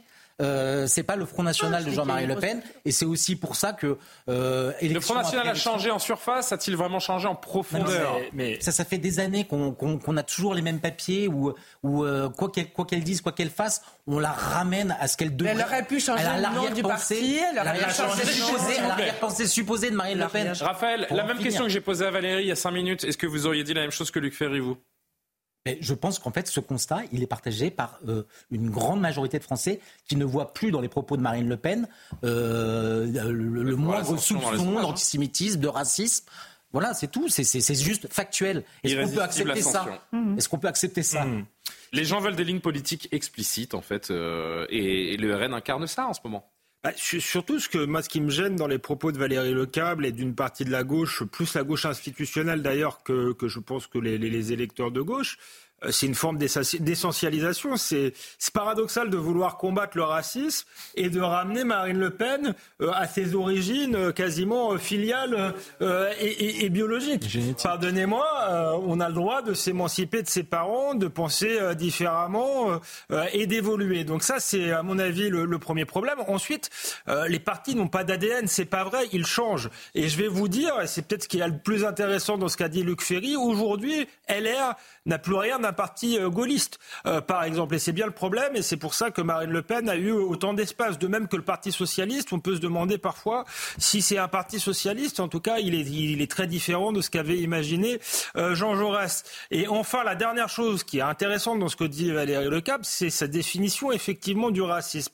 Elle nous explique en creux que vouloir combattre très énergiquement l'immigration, c'est être raciste. Et c'est le problème politique qu'on a depuis des années euh, en réalité, parce que certes, Jean-Marie Le Pen a vraiment eu des propos racistes, Ben, c'est mais pour ça qu'on a perdu tout- autant de temps, parce qu'on tout a laissé, débat euh, sur l'immigration a euh, été bien interdit et a bien été assimilé à du racisme, ce qui fait qu'aujourd'hui, euh, ça va être très compliqué à gérer, puisque c'est une question qui nous a totalement échappé, celle de l'immigration, et elle est encore pourrie même aujourd'hui, justement, parce qu'à chaque fois qu'on l'évoque et qu'on veut agir, on nous dit euh, vous êtes vous êtes raciste. Je pense qu'il faut va, va- va vraiment falloir changer les termes du débat, et c'est plutôt quelqu'un comme Luc Ferry, euh, qui fait partie de la droite modérée, euh, accepte euh, voilà de- de- de- de- d'employer les bons, bons termes pour définir les bonnes choses. Pendant trois ans et demi, il va être question euh, pour la majorité, notamment à laquelle je pense là, euh, trouver euh, le ou la candidate qui va pouvoir rivaliser avec Marine Le Pen. Et c'est c'est pas gagné. J'aurais pu aussi vous euh, évoquer, on en a parlé plus longuement hier soir, mais euh, peut-être rappeler qu'il y a cette percée extrêmement spectaculaire également de Jordan Bardella. hein. on en parlait hier dans le classement des personnalités du JDD, évidemment, dont vous êtes le représentant ce soir, Raphaël. Le fait de ne pas avoir su dire que Jean-Marie Le Pen était antisémite, on en parlait là aussi il y a cinq minutes, lui va pas porter préjudice. Qu'est-ce qu'il voit Il est revenu sur ses propos quand même. Comment Il est- revenu, il est revenu sur ses propos et Qu'est-ce assez qu'ils voient les. Français, les Français chez ce jeune homme? Je me permets de dire jeune homme. hein. Je rappelle qu'il a 28 ans, Jordan Bardella. Euh, D'abord, je pense qu'il n'a pas été euh, pourri par, euh, par le pouvoir. Il reste encore un homme neuf dans le paysage politique. Euh, et, et, et, et, puis après, il, je pense que les Français saluent euh, un, un, jeune homme qui fait quasi, un quasi sans faute. Vous avez rappelé. Euh, le, mais il n'a pas de bilan, donc forcément. Oui, oui, non, mais il a quand même un bilan, c'est que euh, d'être président de parti, d'avoir d'abord conduit une liste aux, aux, européennes en 2019 et d'avoir euh, de l'avoir emporté face à l'époque En Marche, c'est faire montre d'un certain nombre de qualités. Aujourd'hui, tous les Français le connaissent. Et, et, euh, et, donc je, je pense qu'il oui, a su se rendre sympathique. Ça ne fait pas un bilan, ça ne fait pas un programme, ça ne fait pas des idées politiques. Bon. Mais en tout cas, il, est, il, lui, lui, soit, il lui son gré de, mm. de, de, de, ça. De l'affaire de l'ombre à Marine Le Pen pour 2027, nous n'en sommes pas encore là et ce serait de la, de la, politique fession. Il nous reste trois minutes avant notre dernière pause. Juste, je, vous allez voir que euh, vous allez être contente que je me permette de ne pas vous donner la parole sur ce sujet parce que je voudrais profiter de ces trois minutes pour qu'on joue un petit jeu ensemble. On est tous en train de se demander, puisqu'il n'y aura pas de Conseil des ministres demain, si euh, le président de la République n'est pas en train de nous proposer ou de nous préparer plutôt un, un remaniement ministériel. Il a trop remercié Elisabeth Borne dans ses vœux pour ne C'était pas bon pour, signe, pour, oui, voilà, pour ne pas s'en séparer dans les dans les jours qui viennent. On a euh, la rédaction a effectué une petite liste des premiers ministrables. On va juste faire un petit tour de table parce que là, on, on s'amuse plus qu'autre chose. Euh, est-ce que selon vous, euh, qui veut commencer? Alexandre peut-être. Est-ce que selon vous, le futur Premier ministre euh, est dans cette liste? Moi, je crois que le futur Premier ministre, c'est Elisabeth Borne. Je crois pas. Ah, donc il n'y aura pas de remaniement. Je crois une forme en tout cas, pas de remaniement de Il y aura un remaniement, mais pas de, pas de Premier ministre. Un remaniement qui pourrait avoir du sens. Euh, vu qu'il a voté, le, la, la, loi immigration a été votée par une partie de la droite, ce serait de faire un gouvernement bien plus à droite. Mais la droite n'en a pas envie et Emmanuel Macron n'en a pas envie non plus. Donc je pense qu'on va avoir un toilettage. Euh, il va remercier notamment la, la, ministre de la Culture, euh, Rima Abdul Malak, euh, dont on a vu qu'il n'était pas d'accord avec elle sur l'affaire de Pardieu. On, et voilà, on, va, on va avoir euh, un changement de casting, mais pas mais bah, rien de fondamental et surtout rien, rien, rien, rien de fondamental sur la politique. Vous... Je parierais bah, davantage sur le quatrième, moi. En, vous dites... Je parierais davantage sur le quatrième. Ouais, Sébastien le quatrième. Sébastien Le Cornu. Oh, mais oui, il est utile où il est, hein, quand même. Mais... Puis pas très connu des Français. Vous voyez bien qu'il n'y a pas d'évidence. Elisabeth Borne était connue des Français. Ça n'a pas dérangé Emmanuel Macron pour Jean Castex et Édouard Philippe. Ouais, ouais, ouais. Non, c'est vrai. Je, vous venez de me mettre face à mon, à ma médiocrité. euh, Christine Lagarde. Est-ce qu'Édouard Philippe était connu? Christine Lagarde. Vous avez raison. Peut-être. Ce ce serait pas incohérent, Christine Lagarde. Non. Moi, non, je vais, si vous voulez, on peut continuer dans la blague. Il y, en a C'est pas que de la blague. On n'a pas mis. Non, c'est pas de la blague. On n'a pas, on n'a pas mis Patrick Sébastien. Hein. Ce sont des, avec tout le respect que j'ai pour Monsieur Sébastien, carrière. Mais c'est des potentiels premiers ministres là qu'on a mis. Hein. C'est pas qu'une blague. Non, non, mais sérieusement, oui, oui, vous avez raison. Elle est très très bonne votre liste. Non, mais de toute façon non plus. Non mais si vous voyez un éventuel premier ministre dedans. Non, non, c'est parce que j'essayais de récupérer mes 30 secondes sur Bardella qui s'était proclamé autoproclamé Premier ministre de cohabitation, vous en souvenez? Ça, oui, c'est vrai, il a fait une mélanchonade. Oui, oui, il a fait une mélanchonade. Ils l'ont pas mis, ils croient pas à la cohabitation. Il non, mais. proclamer, il a dit, s'il y a une solution, je serai candidat. Oui. Il est, il est très brillant, il est très très brillant.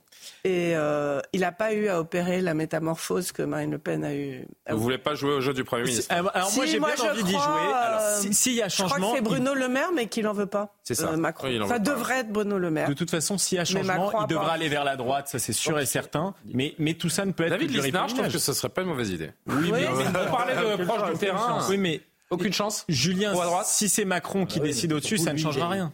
Il, se pense, je pense, à un, destin et il n'a aucune, aucune, euh, aucun intérêt aujourd'hui. Bruno Le Maire, Olivier Véran, plus euh, raisonnable. À rallier le. Ça ne changera rien. Éric Dupont-Moretti. Non. Ah non. Julien de Normandie. Bon. Eh ben écoutez, mais Sébastien Lecornu a peut-être montré... que le Premier ministre, euh, s'il y a un changement de Premier ministre, Lecornu a montré une grande qualité. Ouais. Le Cornu a quand même montré une grande qualité, notamment diplomatique, sur Israël. Mais est-ce qu'on bon. peut changer le ministre des Armées tous les quatre matins C'est compliqué quand même. Hein c'est la pub. Boulot, on va hein. se retrouver dans un instant avec le JT de, de Maureen Vidal et puis on avec parlera de cette. Euh... Je peux y aller, euh... enfin, peux aller Vous me dites. Hein. Et je suis là. Alors, on va se retrouver euh, n'importe quoi. Hein. On va se retrouver juste après la pause. On va retrouver Maureen pour le pour le journal et puis euh, on parlera. Euh, vous en avez peut-être entendu parler ces dernières heures de cette fillette de 7 ans qui a été victime d'une agression sexuelle ce week-end de, de Réveillon. L'homme, l'auteur, était jugé en comparution immédiate. Célèbre Parotte est au tribunal avec nous en direct et elle nous donnera un petit peu les conclusions de cette comparution immédiate dans un instant. S'il y a eu des réquisitions ou même une condamnation, je sais pas ce qui s'est passé. Elle nous le dira, euh, Célia. Donc on marque une très courte pause, une minute à peine, et on se retrouve. 23h moins 4 secondes, le temps de saluer Maureen Vidal de nouveau pour l'essentiel de l'actualité. Maureen.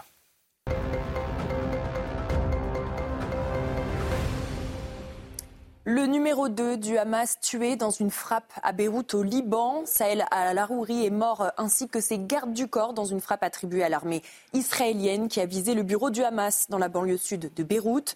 Fief du Hezbollah pro-iranien, ce dernier a déclaré que cet assassinat ne restera pas impuni. Le Hamas, de son côté, a déclaré qu'il ne sera jamais vaincu malgré la mort de son adjoint. Écoutez Daniel Agari, porte-parole de Tzal, concernant ces accusations. Je répondrai clairement. Comme je l'ai dit dans la déclaration, je ne répondrai pas à ce qui a été entendu ici ou ailleurs. Nous sommes concentrés sur la bataille contre le Hamas depuis le début et nous continuerons à le faire. L'armée israélienne est à un niveau de préparation très élevé dans tous les domaines, défensifs et offensifs. Nous sommes à un haut niveau de préparation pour n'importe quel scénario. Le département du Pas-de-Calais, de nouveau en alerte rouge aux crues. Les pompiers ont dû effectuer ce matin sept évacuations, selon la préfecture. Un mois et demi après un épisode de crue historique, Gérald Darmanin a annoncé un renforcement du dispositif de secours avec 120 nouveaux sapeurs-pompiers, des militaires et de nouveaux moyens de pompage. Les habitants impuissants face à cette situation sont désemparés. Quatrième plainte déposée par la maire de Romans sur Isère dans la Drôme après une nouvelle menace de mort aujourd'hui. Depuis novembre, quatre personnes ont été interpellées à travers la France, dont une en région parisienne qui sera jugée début février pour menace de décapitation sur Marie-Hélène Toraval. La mère est menacée depuis le drame de Crépole où le jeune Thomas a été assassiné le 19 novembre dernier. Merci Maureen. Rendez-vous dans 30 minutes pour un nouveau point actualité. Valérie Lecab, Michael Sadoun, Alexandre Devecchio, Raphaël Steinville, toujours fidèles au poste pour la deuxième partie de ce soir info. Les festivités à, Paris pour le passage au Nouvel An 2024 ont donc viré au drame pour une famille qui se promenait euh, dans le jardin du Trocadéro face à la Tour Eiffel la veille de la Saint-Sylvestre. Une enfant de 7 ans, 7 ans, victime d'une agression sexuelle dans le jardin du Trocal. Les euh, parents ont pu maîtriser l'agresseur avant l'arrivée de la police. L'auteur était euh, jugé est jugé même euh, ce soir en comparution immédiate, puisque nous allons en direct du tribunal de Paris retrouver euh, Célia Barot. Si j'ai bien compris, euh, Célia, l'homme est donc jugé en ce moment, et à l'heure où l'on se parle, on connaît les réquisitions du parquet. C'est bien cela? Effectivement, la comparution immédiate est en cours et au regard de la gravité des faits, du jeune âge de la victime qui a été traumatisée et surtout face à l'absence de reconnaissance et de regret, le procureur a requis deux ans et demi de prison ferme et cinq ans de suivi socio-judiciaire. L'homme de 25 ans, né en Afghanistan, avait choisi de garder le silence durant sa garde à vue, mais là, face au tribunal, il a confirmé avoir consommé une grande quantité d'alcool et avoir un trou de mémoire lors de cette soirée à l'annonce des faits qui lui sont reprochés, il a déclaré être désemparé, choqué et dit même vouloir se suicider. Son avocat a souligné le contexte, le contexte d'alcoolémie absolue. Il a aussi rappelé que son casier judiciaire est vierge et qu'il ne représente donc pas de dangerosité pénale. Mais pour le procureur comme pour l'avocat des parties civiles, dans ce dossier, l'état d'ivresse n'est pas une circonstance atténuante du côté de la victime. Elle est encore très choquée. Son père aussi euh, déplore que cette médiatisation autour de cette affaire impacte sa fille.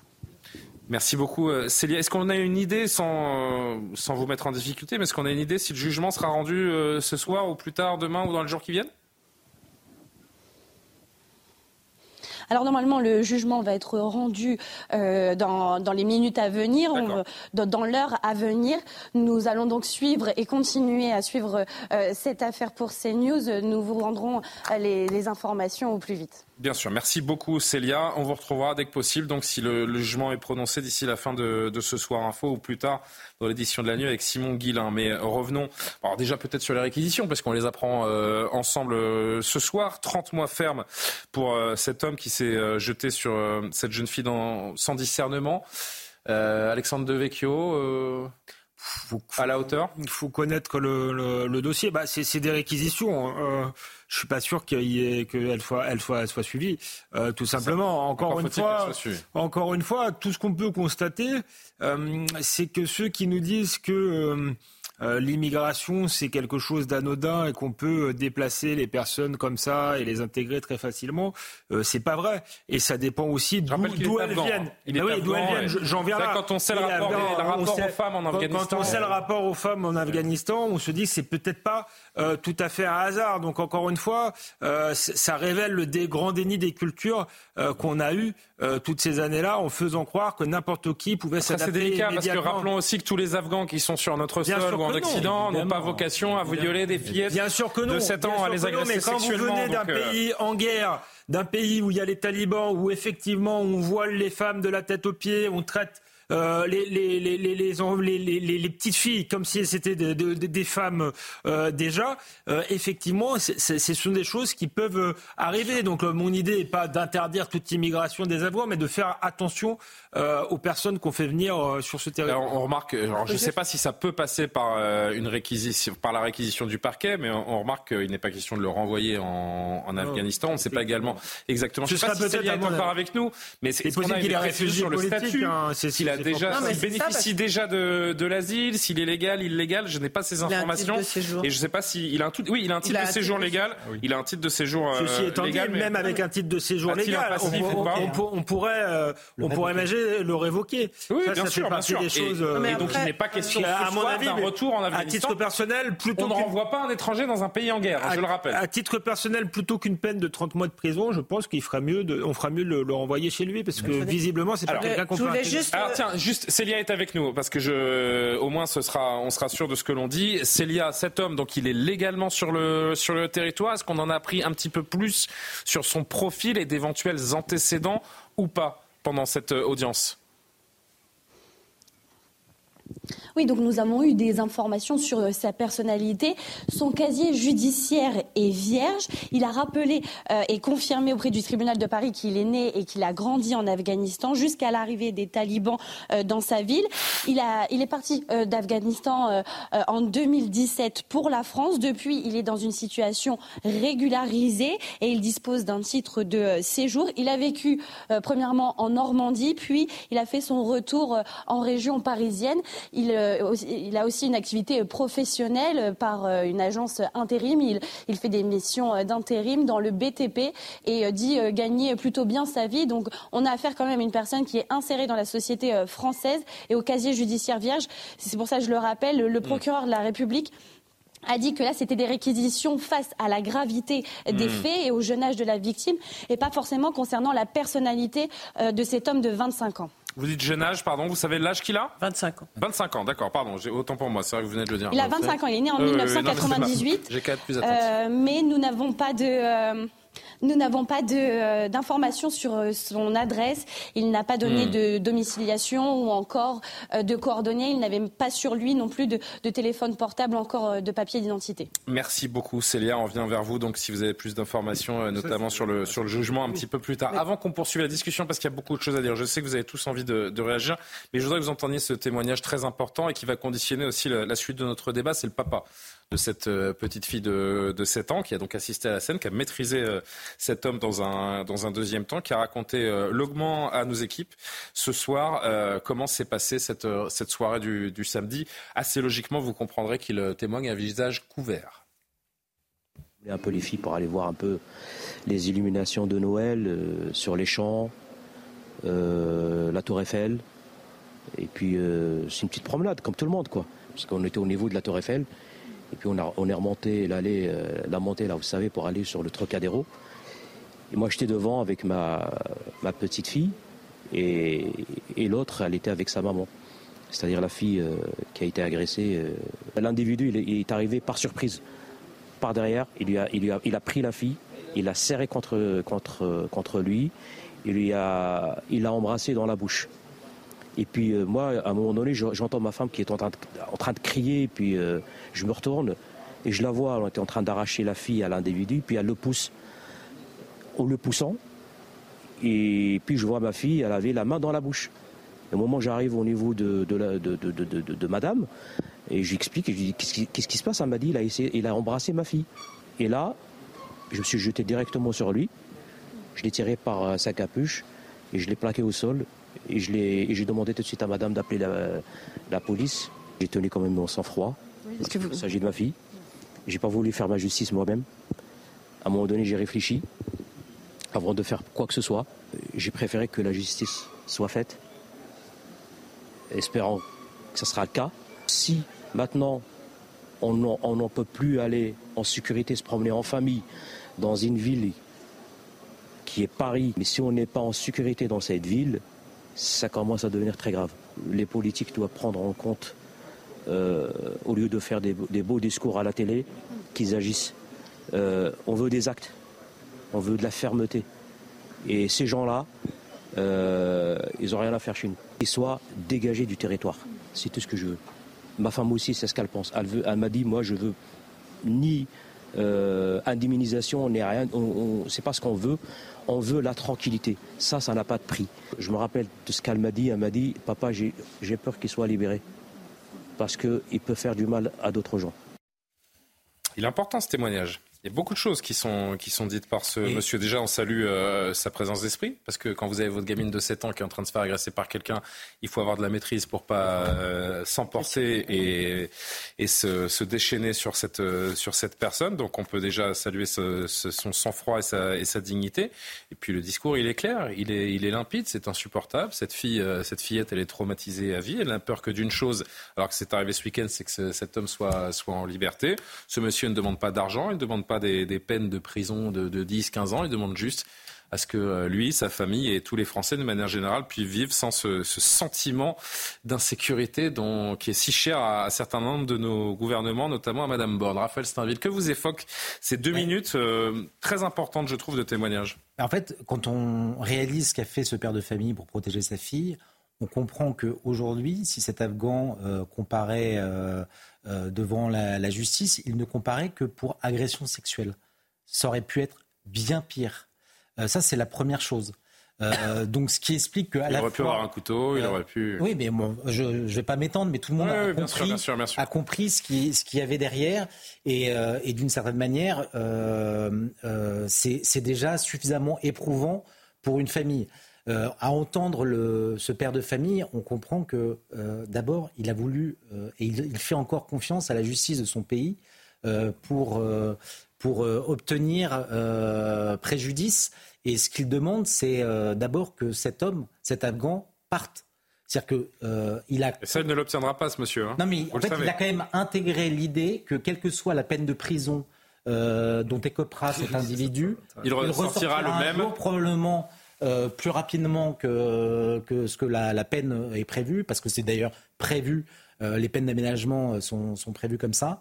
Euh, donc voilà, ce qu'il veut, c'est pouvoir sécuriser la vie de, de, de, sa femme, de ses, de ses filles. C'est ça qu'ils veulent. Ce père est incapable de dire à sa petite fille de 7 ans qu'elle ne recroisera jamais la route de cet individu. C'est impossible ou d'un autre qui aurait le, le même type d'intention. Michael Sadoun, que vous évoque ce, témoignage et cette affaire plus, plus généralement Je rappelle aux téléspectateurs qui nous rejoindraient que l'auteur est en comparution immédiate ce soir et que la réquisition du parquet, alors que le jugement n'a pas encore été prononcé, est de 30 mois de prison ferme. Michael D'abord, ça me fait penser euh, à un article que j'avais lu dans le Figaro et qui montrait que le Trocadéro était devenu maintenant un point de fixation de la délinquance à Paris. C'est Mathieu Vallée d'ailleurs qui corroborait ça euh, avec euh, de, nombreux témoignages et euh, ça suscite souvent la venue de, la BAC qui, qui, a besoin maintenant de contrôler en permanence cette zone. Pourquoi? Parce qu'il y a une forte présence, une forte concentration d'immigration et notamment de mineurs isolés au Trocadéro, les mineurs isolés, je rappelle, qui, représentent 20% des gardes à vue dans tout le 16e arrondissement. Donc ceux qui pensent que ce quartier-là... Qui sont souvent mineurs isolés, hein, mais bon, c'est Exactement, sujet. est un quartier riche, euh, extrêmement protégé, se trompent. Mineurs isolés qui, par ailleurs, représentent 75% des mineurs déférés devant le parquet de Paris. Donc c'est quand, même, quand même des chiffres à rappeler. La deuxième chose que ça m'évoque, c'est que, euh, en l'occurrence, cet homme-là était donc inséré dans le tissu social et économique. Il avait un emploi, il était visiblement payé normalement, voire pas mal. Donc il y a évidemment une dimension culturelle qui a été occultée de l'immigration toutes ces années et encore aujourd'hui d'alcool mentionné notamment par sa défense aussi également. Encore aujourd'hui, on ne peut pas évoquer cette dimension culturelle puisqu'au moment du vote de la loi asile-immigration, il n'était question que euh, de, de, de, de, renvoyer les immigrés qui, entre guillemets, n'arrivaient pas à s'intégrer dans le tissu social et économique en disant que ceux qui avaient déjà un emploi et qui avaient donc vocation à être régularisés n'allaient poser évidemment aucun problème. Il y a une dimension culturelle de l'immigration. D'où viennent ces immigrations? Elles sont différentes selon qu'elles viennent euh, d'Afrique subsaharienne, du Maghreb, en l'occurrence d'Afghanistan. On sait qu'en en, Afghanistan, et c'est quelque chose qui est confirmé par tous les syndicats de policiers qu'on rencontre ici et qui nous le disent en off, il y a euh, euh, un, problème spécifique à l'Afghanistan en matière d'agression sexuelle. Et, en particulier des mineurs. Il y a des pratiques culturelles là-bas qui se font. Donc il va falloir quand même régler ce problème. on, on sait tout ça.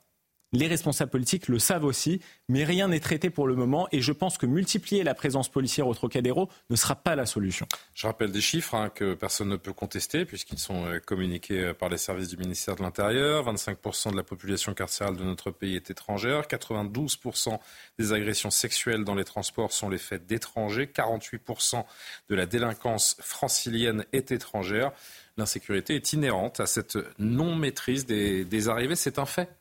Non, mais tout ça, c'est complètement exact. Hein. D'abord, le témoignage de ce père est très touchant, très digne, et il a été euh, dans une maîtrise parfaite, et, ce qu'il dit est, très bien et tout à fait euh, responsable, je trouve. Après, les chiffres que vous venez de donner sont euh, également exacts, et ce que vous avez dit aussi. moi, j'ai juste, par rapport à tout ça, tout ce qui a déjà été dit, je ne vais pas le redire. Mmh. J'ai juste une question en fait, c'est euh, qui est un peu existentielle, c'est la relation entre la France et l'Afghanistan, parce que peut-être qu'il y a des coutumes sexuelles différentes. J'avoue que je ne le savais pas, je le découvre ce soir. Mais euh, c'est quand même un pays où euh, les militaires français ont été présents en Afghanistan. On a occupé l'Afghanistan. Ça a été compliqué. On a, il y a des, il y a des Afghans, il y a des Afghans qui ont travaillé pour l'armée française. Hmm. D'ailleurs, on les a laissés. Il y a et où est-ce que vous voulez en venir, en fait? Non, non, mais ce que je veux dire, il y a 189 Afghans euh, qu'on n'a euh, pas admis sur le territoire français.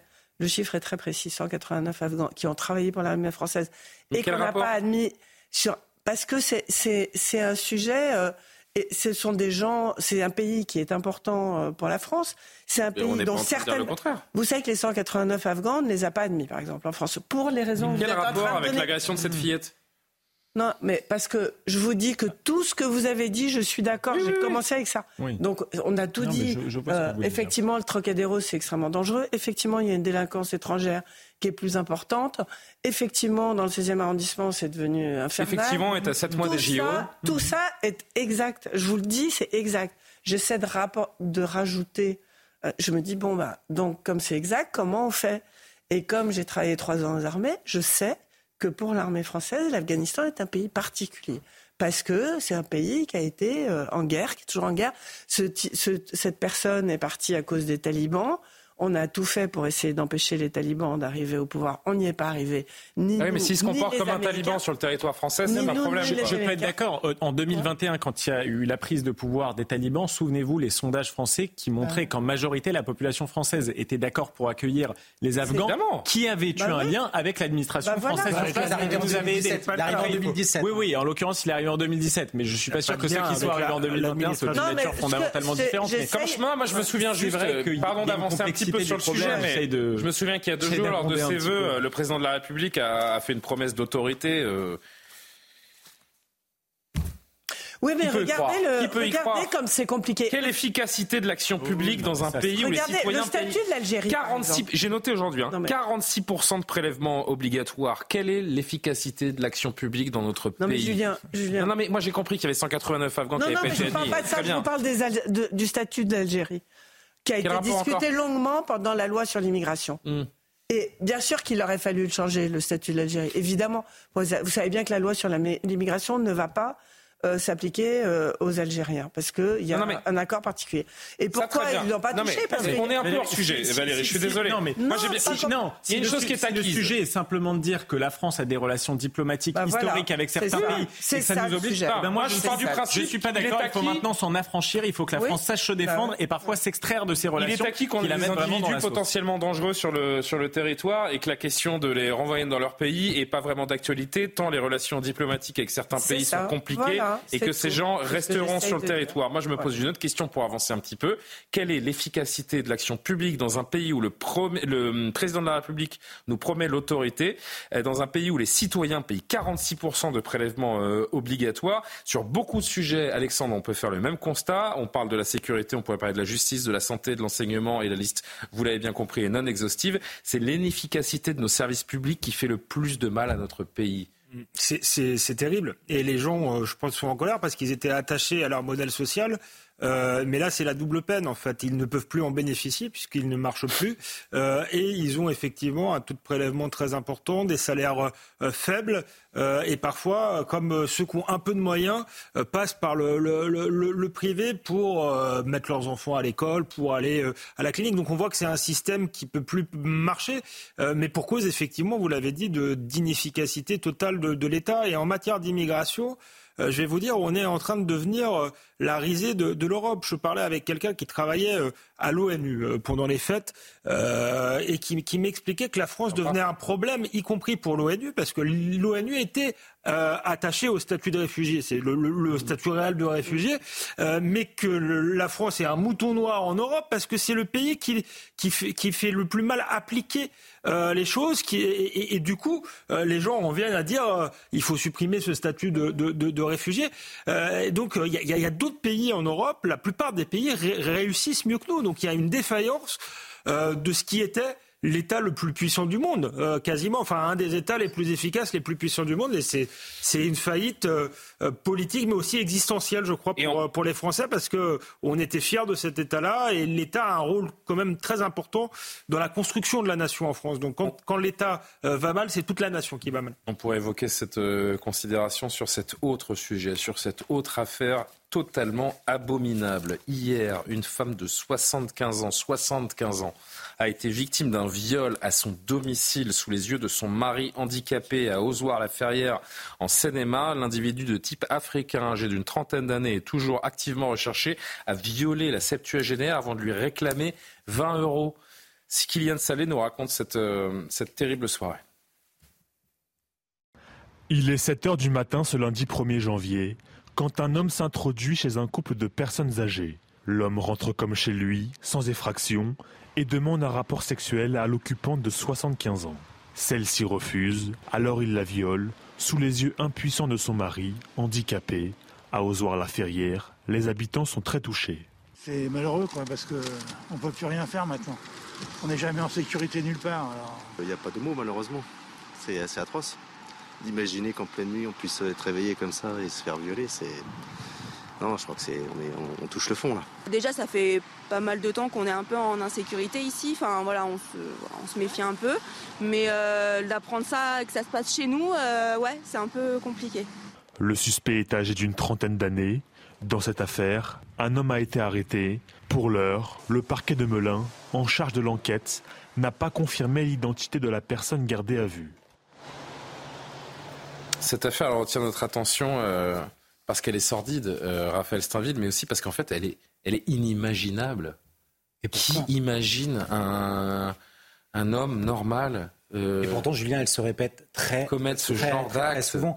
Non, mais c'est je- pas si rare que ça. Et on en parlait d'ailleurs oui, tout à l'heure oui. avec Charlotte Dornella qui a Oui. fait son édito dans Face à l'info sur ce, sur ce sujet. Il y a une liste non exhaustive sur les deux, trois dernières années. On est presque à une dizaine de cas de viols oui, sur des femmes septuagénaires, octogénaires, nonagénaires également, qui, euh, qui sont absolument sordides et insupportables. Et non, mais je pense que l'un des, des sujets qui n'est pas suffisamment euh, évoqué, qui est directement lié bien sûr à, à l'immigration, c'est celle de la de la de l'immense euh, misère sexuelle de ces de ces hommes qui euh, vivent seuls, qui ont été arrachés euh, à leur à leur pays, qui sont déculturés, qui ont qui sont dans notre notre cadre, qui, qui qui ne comprennent pas le mode de vie occidental et qui sont pris de pulsions euh, et qui en viennent à, à agresser sexuellement des, des femmes de 60, 70, 80 et vous l'avez dit 90 ans. C'est ça qui est, qui est Je fais le euh, lien avec l'affaire précédente parce qu'il n'y a plus de barrières, il n'y a plus de freins, notamment sur les personnes vulnérables, sur les femmes, sur les enfants. C'est euh, Oui, mais ça, ça- ça dit aussi quelque chose de ces, de ces migrations telles qu'elles se vivent aujourd'hui. C'est-à-dire qu'aujourd'hui, de manière principale, majoritaire, ce sont des hommes seuls ou en groupe, mais qui, qui arrive en Europe. Donc oui, il y, a, quelque chose qui est cassé dans l'équilibre naturel qu'il y a normalement dans, dans, ces migrations. Que nous dit ce, ce phénomène selon vous, Michael Sadoun? Parce qu'en effet, c'est bien heureusement, c'est pas tous les jours que ça arrive, mais ça devient euh, beaucoup trop fréquent. Euh, déjà, c'est loin d'être la première affaire de ce type que l'on commente. Ce que ça m'inspire, je vous avoue que je, je ne saurais pas trop vous dire. J'ai l'impression simplement qu'il y a des gens sur ce territoire qui, qui sont nos ennemis, qui n'ont pas de, de, compassion envers ceux qui sont plus faibles qu'eux, qui s'attaquent de manière indifférenciée aux enfants, aux vieilles dames, qui n'ont pas les limites que ça leur apporte quelque chose, qui n'ont pas les limites qui sont les nôtres. Je ne sais, je ne sais pas trop quoi vous dire. Je vous avoue que, voilà, en général, quand j'observe ce genre de faits divers, bah, et les profils qui se détachent. Hein, euh, et là encore, euh, je me permets de, de, reprendre ce que disait Charlotte Dornella, qui a beaucoup travaillé sur ce sujet pour Face à l'info tout à l'heure.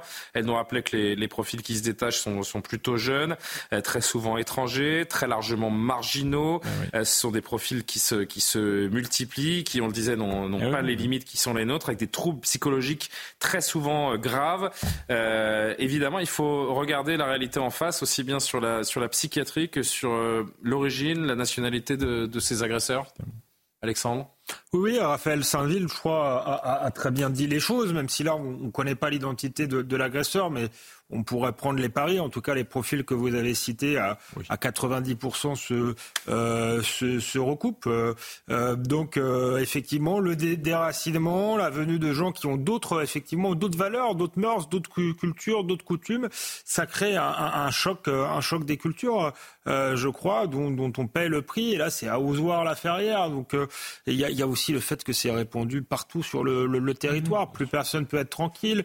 Il s'introduit dans, la maison parce qu'elle a la fenêtre euh, ouverte. On peut se demander d'ailleurs s'il y a pré préméditation ou pas, parce qu'il tombe quand même, le mari est handicapé, il la viole de, de devant son, mari. Donc tout est sordide, euh, si vous voulez, mais, on va attendre d'avoir plus d'éléments. Mais je, parierais quand même sur le fait que euh, c'est le, profil et ce qu'a décrit Raphaël Steinville. Donc on, on, tourne autour, mais euh, la maîtrise des flux migratoires de, devient la priorité des priorités si on veut faire diminuer drastiquement euh, l'insécurité dans ce pays. On pense à cette, euh, à cette dame de, de 75 ans qui a évidemment été euh, hospitalisée. On espère que elle recouvrira ses, capacités. Ce qui est sûr, c'est que mentalement, elle est, elle est marquée jusqu'à la, jusqu'à la fin de ses jours. Quand le ministère de l'Intérieur nous dit qu'en Ile-de-France, la majorité des agressions sexuelles sont commises par des étrangers, y a un moment, Michael, peut-être un, un dernier mot, il faut accepter de le voir, tout simplement. Je suis d'accord. J'ai rappelé les chiffres tout à l'heure. Si vous en voulez un autre, 63% des agressions dans les transports en commun en Ile-de-France, on le fait d'étrangers. Voilà. Donc euh, celles qui se disent féministes et qui ne voient pas n'en ce parlons chiffre, pas, n'en euh, parlons pas. Nous serons d'extrême droite. Nous Voilà. serons, euh, vous voyez ce que je veux dire Très évidemment. Je- Continuons de nous valer la face, Valérie.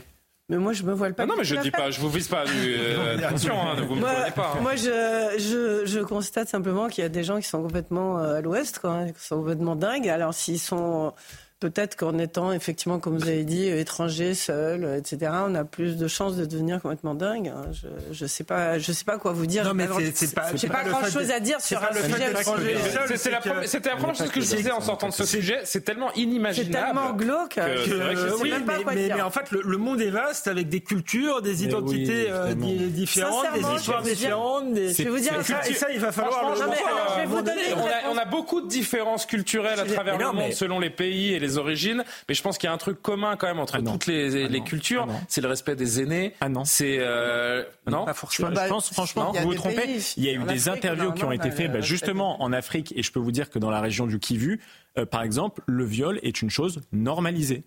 Les Moi- hommes considèrent que c'est normal. Chez les femmes âgées? Je sais pas. Non, je dis le rapport aux aînés, il est très général, important dans oui. beaucoup de cultures. Moi, la façon dont on traite ses aînés aussi Ah oui. dit beaucoup, dit Ouais. beaucoup Non, de la, culture dans laquelle on Dans beaucoup on de cultures, et- les femmes âgées ont peut-être moins de valeur que les hommes âgés. Vous savez, malheureusement, euh, euh, le- la misogynie Enfin, en tout cas, pas bah, si je peux vous dire juste une Dernier chose, c'est que en tant que femme, ça me semble complètement euh, surréaliste. Je comprends, enfin, je comprends même pas en fait. On va parler d'un tout autre sujet. Euh, pas un jour ou presque sans une euh, tribune pour euh, défendre ou tenter de tuer socialement Gérard Depardieu. C'est un, Sacré manège auquel se livre le, monde de la culture et de, et de l'art sur lequel on va revenir. Et puis, euh, pas de facho à l'Opéra de Nice également. Je ne sais pas si vous avez vu ce, ce, visant à interdire une chef d'orchestre pendant la, nuit du 31 également par des... C'est euh, histoire que Marine Le Pen avec Valérie Le Oui, oh c'est ça. Euh, mais d'abord, le petit point actu avec Maureen Vidal. Il est quasiment 23h30. Maureen.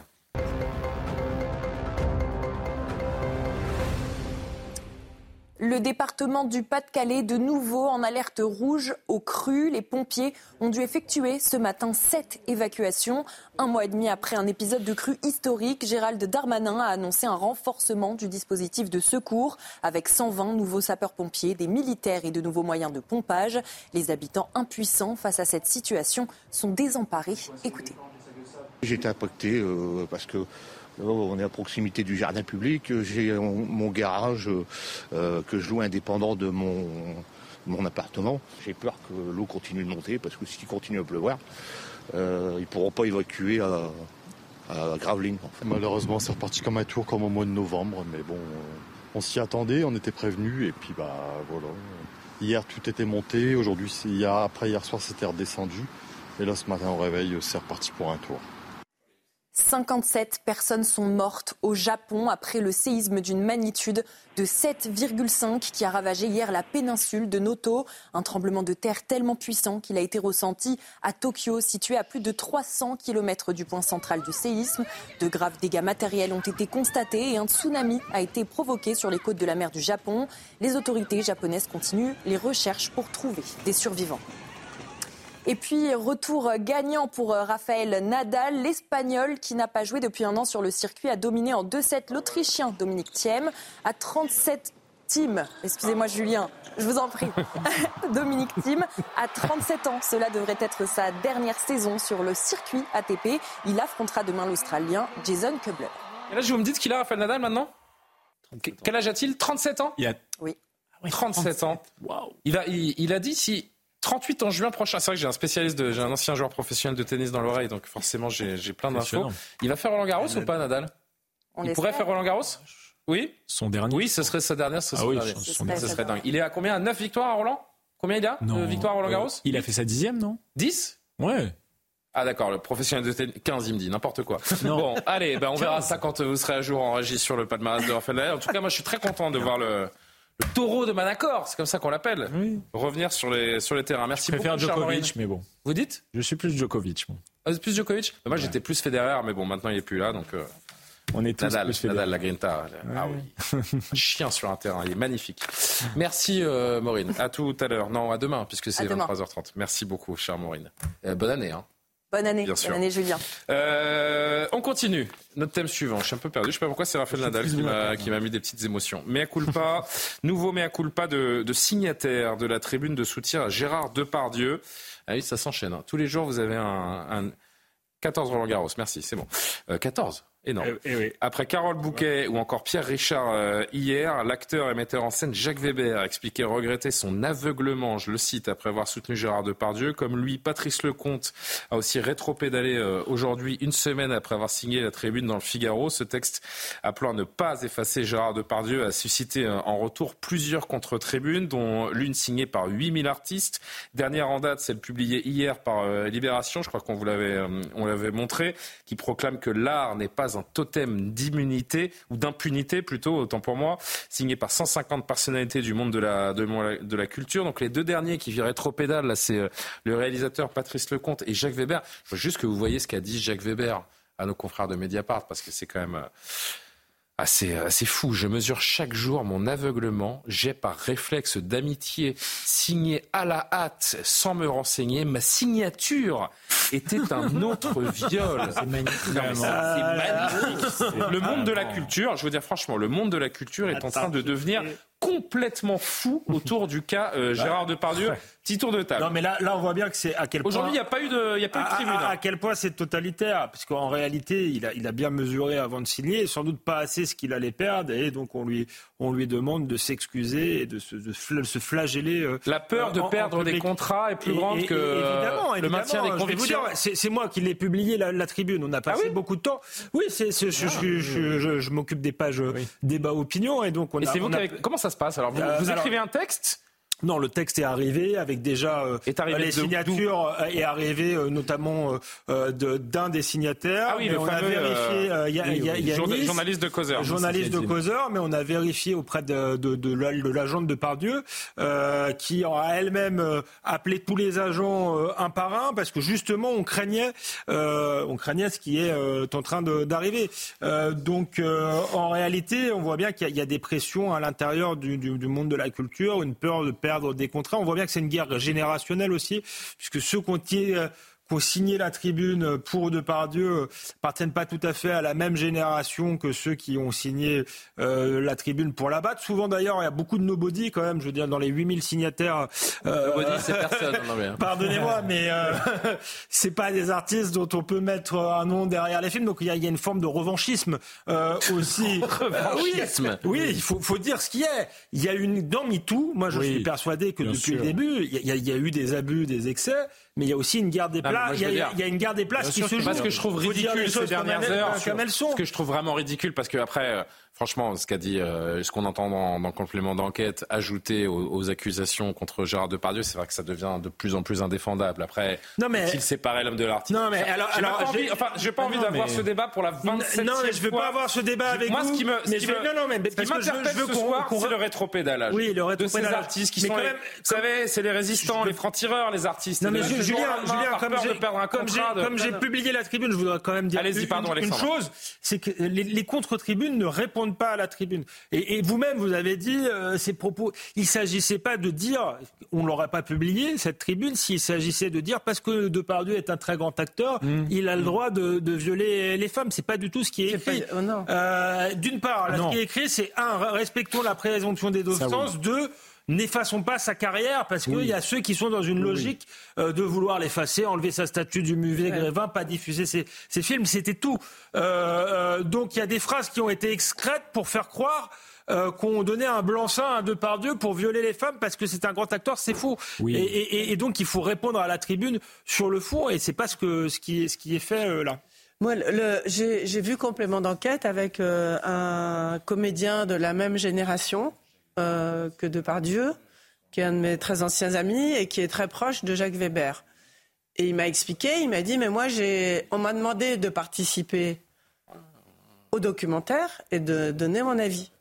Et j'ai dit, bah, pourquoi tu l'as pas fait? Et il dit, non, j'ai refusé. Et j'ai dit, mais pourquoi? Il me dit, parce que j'aurais été attaqué par MeToo. Et en fait, ça je trouve que ça résume tout. En fait, c'est-à-dire que vous avez cette génération d'acteurs qui ont l'âge de Depardieu, ils ont 75, 80 ans, je sais pas exactement quel âge c'est. Gérard Depardieu a 75 ans, lui. Voilà. Donc, ils ont tous 75 ans, ils ont cet âge-là. Ils, sont complètement déconnectés de ce qui se passe aujourd'hui. Et Alexandre a tout à fait raison de dire que c'est générationnel. C'est-à-dire que c'était une autre époque. C'était une époque où euh, les gens ils parlaient autrement, ils faisaient autre chose, ils machin, etc. Depuis MeToo et la jeune génération, c'est devenu absolument inacceptable pour tout le monde. Objectivement, c'est le complément d'enquête. Si vous re- prenez le temps de le regarder, c'est quand même assez difficile. Ce qui n'enlève rien au talent de, de, de Pardieu lui-même. Mais je pense que tous ces signataires âgés Est-ce que c'est de l'acharnement n'ont pas mesuré, n'ont pas mesuré les conséquences de leur signature en fait, parce que ben, ils ont dit ce- c'est un excellent acteur, ce que vous avez dit, c'est mon ami, je le connais depuis 50 ans, ils ont tous fait le Mais qu'est-ce qui s'est passé entre le moment où ils ont signé et le moment où ils ont retiré leur signature Eh ben, le saut Ah, de critique. vrai, j'aurais pas dû. Non, le saut de critique et la, la violence de, des attaques qu'ils ont subies. Alors, vous, vous parlez de contrat, c'est possible. vous faites hein. front. Mais euh, c'est rien. vous êtes, euh, Commencez par Pierre ouais. Richard. qui- Je qui pense- a- Pierre Richard. Ils sont qui a tous été, du même euh, profil. Ils son- ont cet âge-là. Ils n'ont rien compris de ce qui se passe. Carole Bouquet, qui est une femme, Mais qui a elle a signé, été qui avec s'est Depardieu retirée. en plus. Aucune donc, euh, conviction. Voilà. Aucune Elle a été avec- que vous dites Aucune conviction. Ils ont pas- Moi, moi, je La peur de perdre non. des contrats est Moi- plus grande, comme je Non, disais. mais c'est pas Sincèrement, que moi, pas en même temps, contrats, pas en même temps. c'est- Je, je ne- je ne défendais pas Gérard Depardieu. D'ailleurs, je me suis un petit peu moqué de la tribune, non pas pour la partie sur la présomption d'innocence, mais pour la phrase qui consistait à dire s'en prendre à Gérard Depardieu, c'est s'attaquer à l'art. Alors oui, moi, mais encore une fois, je- et encore un une fois, cette phrase doit être remise dans son contexte. C'est ce que j'ai bien pris là. Moi, je n'aurais pas publié. Évidemment, euh, euh, si cette phrase signifiait Non, non, mais je suis d'accord. euh, il fallait pas l'attaquer en justice. Je- suis d'accord, signifiait- mais- il, euh, elle était dans un contexte où on expliquait que s'attaquer à ses films, vouloir pour non, non, non, en mais cause, je, non, mais je suis d'accord. Je suis d'accord. Ce qu'a fait France 2, révisionnisme. ce qu'a fait France 2 était inacceptable. Par contre, je j'étais pas favorable, mais je, je défendais l'initiative du musée Grévin, qui est une, euh, une entreprise privée et qui a le droit de faire Ah, vous selon ses valeurs et selon ce qu'elle fait. musée Grévin de supprimer la statue de Gérard Depardieu Non, mais moi, je Vous savez, que la té- vous savez ce que fait la télévision C'est-à-dire que suisse, je m'en fiche. Moi, je considère que Rima Abdul Malak a été. Les films avec mais ça, c'est grave. Rima Abdul Malak a eu tort, mais le musée Grévin est une institution privée. Les gens, après, sont libres de boycotter s'ils veulent le musée Vous avez raison de rappeler Rima Abdul Malak, puisque la tribune précisément répondait à Rima oui, Abdul Malak et à sa volonté de. Exactement. de- Donc, bon, la sur- ça, de- ils ont eu raison. Mais quand même, euh, ces, arti- ces ce artistes n'ont pas honte, franchement. Ils se sont dit, enfin, comment, comment vous dire, ils se sont pris pour des résistants toute leur vie, pour des dissidents. Je vous rappelle que la résistance, c'était défendre des idées au péril de sa vie. Ces gens n'ont pas fait face à l'intimidation médiatique pendant une semaine. Alors qu'on nuance sa prise de position, comme l'a fait Yvan Attal. Pourquoi pas? Mais la renier totalement, en prétextant en plus, désolé, j'ai pas lu la tribune, mais je trouve ça d'une lâcheté. Donc on a une vieille génération d'artistes qui n'est pas capable d'assumer ses convictions et qui se sent renvoyé, désolé de le dire, au vieux conisme par la jeune génération, et en face une jeune génération qui, elle, par contre, est très sûre de ses convictions et qui est encore plus bête que la vieille génération. Parce que, Exactement. Je, parce que je peux vous dire que eux ne se renieront jamais, ils ne reviendront César, jamais sur leurs convictions. Ils vont s'entre-dévorer les Moi, si vous voulez, la conclusion que j'en tire, c'est simplement qu'il faudrait pas ne plus donner la parole aux artistes, ils ont le droit de, la- de, de- de- de la prendre, mais simplement il faudrait que les gens arrêtent d'écouter les artistes. Je, con- je considère Qu'ils n'ont pas la compétence de s'exprimer en général sur des sujets plutôt sérieux. Là, c'est- à chaque fois qu'ils Bah, ils ont la compétence. Là, Ceux qui pour ont travaillé avec Gérard. Depardieu, Pour ceux qui ont travaillé avec. Gérard Depardieu ont peut-être plus la compétence que vous et moi pour parler de Gérard Depardieu, euh, Michael de. Gérard Depardieu, Pour bien sûr, mais de la, mais de la présomption d'innocence, des procédures juridiques. Quand il parle de la loi des retraites et qu'il n'y en a pas un seul qui connaît les bases des finances publiques ou de l'économie, je veux dire, au bout d'un moment, les artistes engagés par le passé, c'est des gens qui avaient un grand niveau intellectuel et pour son avis en Non, France.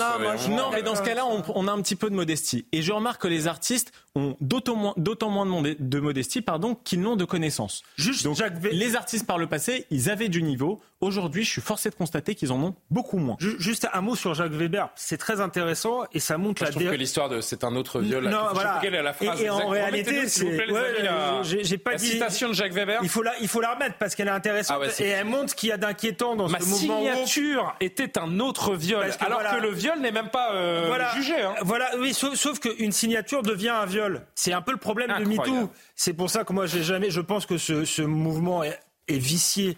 Même s'il a peut-être eu des effets collatéraux aussi positifs, mais il est vicié dès le départ, parce que c'est un mouvement qui confond euh, une agression sexuelle, un viol, une parole de travers, et maintenant Oui, une mais- signature. Maintenant, euh, Oui. signer pour Gérard Depardieu, c'est être un violeur. Donc ça, ça montre qu'on est dans une espèce de, de dérive euh, totalement folle et qui est, qui est à mon avis, inquiétante. Non, mais Il n'y moi, a pas je- de tribune ce soir, hein, je suis Moi- déçu. Moi, je comprends la prise en considération les quand même des victimes, et c'est les pour gens. ça que cette tribune, qui était un peu unilatérale, me dérangeait personnellement. Donc, euh, je vais pas non plus défendre Gérard Depardieu, que je trouve inacceptable dans ses prises de parole, dans sa manière de faire. Et en effet, peut-être qu'on est revenu sur une époque où certaines personnalités médiatiques ou artistiques pouvaient tout se permettre dans un certain Ah, milieu. vrai, Je suis content qu'on en soit revenu. Mais franchement, de voir ce reniement massif Franchement, c'est digne de l'Union soviétique. Oh, Ils se en- mettent en place publique pour se flageller devant tout le monde.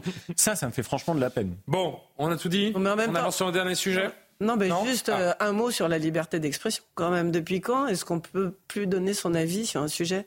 C'est un peu, c'est un peu Ah non, bizarre. non, non, mais même. non, enfin, je veux dire. Non, mais on parle non, d'humilité il- en ah non, fait. peut- Donner des avis péremptoires mais- en donnant des leçons quand on n'a aucune compétence. J'ai l'impression que c'est ce que voulait dire Michael. Oh, ah Évidemment chacun peut dire euh, le Non, ciel est gris, je- le ciel est vert, le ciel est jaune.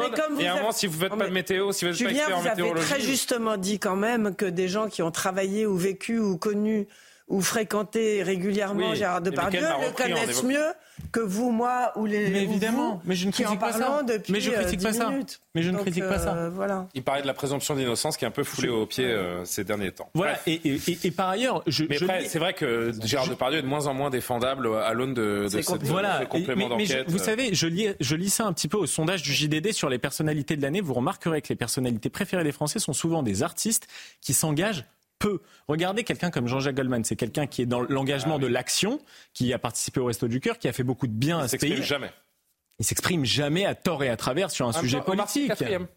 Ou troisième, je sais plus. Quatrième. C'est vrai, c'est oui, c'est classement JDD. Ça Mbappé qui a ça parlé de Naël, règle, le 22e. fameux petit Oui, ange, mais- est passé de là, Oui, deuxième, mais, troisième. oui, mais ça, Quatrième Mbappé, deuxième. Quatrième à 22. Mbappé, on peut pas lui reprocher. Il a eu un engagement spontané euh, Oui. euh, par rapport évidemment à son parcours. Ça n'en fait pas une personnalité politique. Allez, dernier thème que je voulais évoquer avec vous avant de euh, vous souhaiter une, une bonne soirée, de laisser place à l'édition de la nuit. Euh, pas de facho à l'opéra.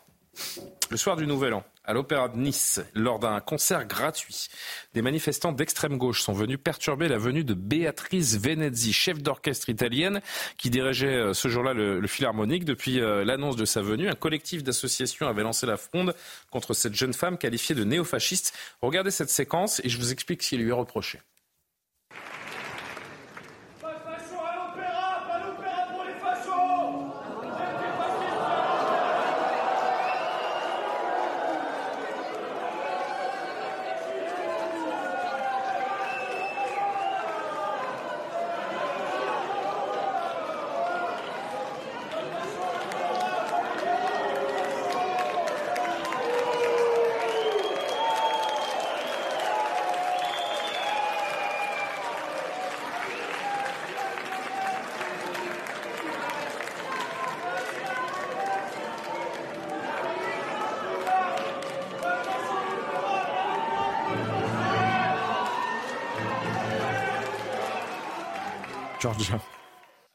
Alors, que reprochent ces gens à cette euh, chef d'orchestre italienne? Il lui est reproché d'être conseillère du ministre de la Culture du gouvernement italien de Giorgia Meloni et aussi d'être la fille de son père. Eh oui, euh, Gabriel Venezzi, ancien dirigeant du parti Forza Nuova, décrit comme euh, parti étant néofasciste quand la minorité fait sa loi. Qui veut réagir à cette, euh, à cette image? Je vous ai vu sourire Alexandre et Valérie dans un premier temps? Non, mais on est dans le. Tout à l'heure, euh, Michael parlait euh, des artistes qui se prennent pour des résistants. Là, on est tout à fait dans cette. euh, Complètement. ils prennent aucun risque. Bon, ils sont à l'opéra. Ils sont bien ont- placés, ont surtout, hein, payé ils sont en leur première place. loge, là. Ouais, voilà. Euh, c'est comique, mais c'est. C'est euh, c'est triste parce que d'une part, euh, ça, ça dévalue. Enfin, le, le- le fascisme était quelque chose de très grave, Euh, donc on, on, on comprend plus du tout euh, ce que c'est. En gros, le coup, ces gens-là interdisent à un cette femme de diriger un et- orchestre. Et pour le coup, c'est un peu des méthodes de fascisme parce que ces Ah gens-là seraient armés, je serais quand même, un- un- un- un- je serais quand même euh, inquiet. Non, parce que bon, dans le fascisme, il y avait un appareil d'État, il y avait une forme de violence d'État, mais si ces gens-là ont le pouvoir demain, euh, je pense que euh, effectivement, on aura un régime fasciste. Valérie, le monde de la culture est, est condamné à subir le joug permanent de la gauche la plus radicale? Non, mais moi, je trouve qu'ils mélangent tout, ça n'a absolument aucun sens. Un, s'ils n'ont pas envie de voir cet orchestre, ils n'ont qu'à pas y aller.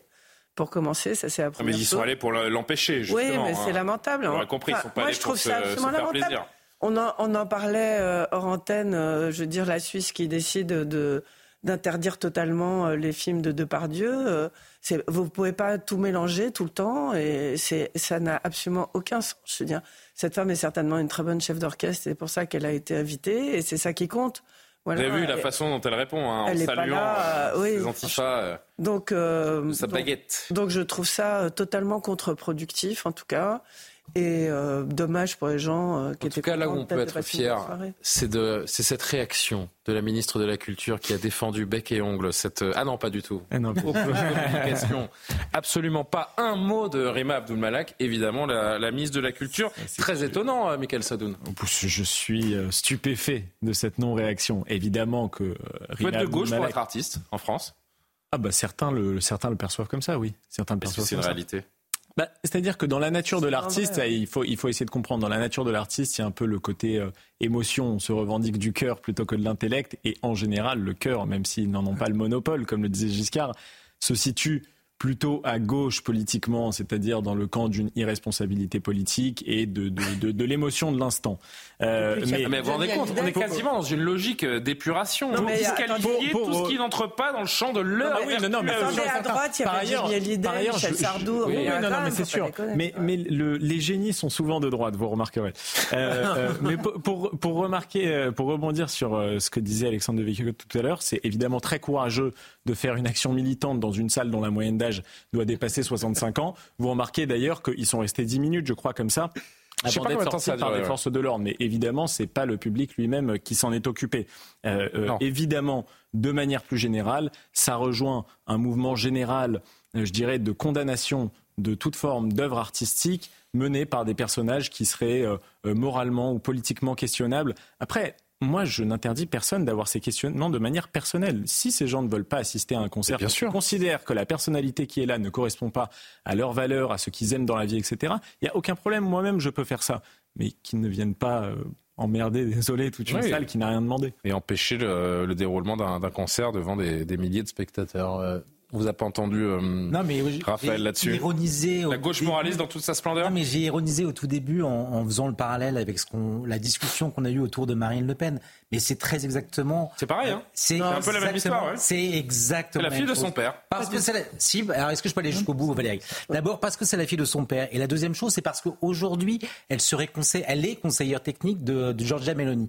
Et donc Du ministre de la culture de Oui, Georgia oui, Meloni. Ah non, mais pour dire à quel point, quand même, elle est. Donc elle est c'est- pas non plus, fait c'est- pas la loi italienne. Non, euh, non, elle cette fait dame, hein. rien, elle intervient de manière sur son sujet, c'est-à-dire Elle est la conseillère culture, du ministre de la culture. Sur, l'opéra lyrique, euh, voilà. Donc euh, vraiment, on en est, on est très loin de. de, de- du Elle tire pas les magistère. ficelles. Non, elle tire rien du tout. Non. Et ça suffit, Elle ça suffit, c'est ça déjà suffit ça. à faire, à, à- à faire d'elle une fasciste avec tout Non, ce cas de l'antifascisme qui se met, qui se met en place. C'est sidérant, mais c'est exactement la même discussion. Vous pouvez le nier, vous pouvez dire que vous n'êtes pas d'accord, mais c'est la même chose. Ça montre en plus une inculture Si politique Julien parce que que je suis Michael, pas euh, d'accord, je répondrai. Mais Alors, allez-y. chose. Très Hein vite. Il y, a, il y a eu une transformation considérable de Marine Le Pen. Vous êtes d'accord là-dessus? Vous êtes d'accord que quand... non mais écoutez-moi. Moi, je l'ai consenti une Non mais écoutez-moi une seconde. Non mais. Raphaël, écoutez, écoutez-moi une seconde. Elle a quand même démarré toute sa carrière hein, sur la, la lutte contre l'immigration. Elle l'a continué, Sur quand même. Et alors pas d'elle une et raciste. elle encore a, une fois. elle a Et quel rapport avec décidé- le racisme elle a décidé en, elle a décidé aux dernières élections présidentielles de mettre la priorité sur le côté populaire, l'économie, le social, etc. Bien lui en a pris, ça a très bien marché.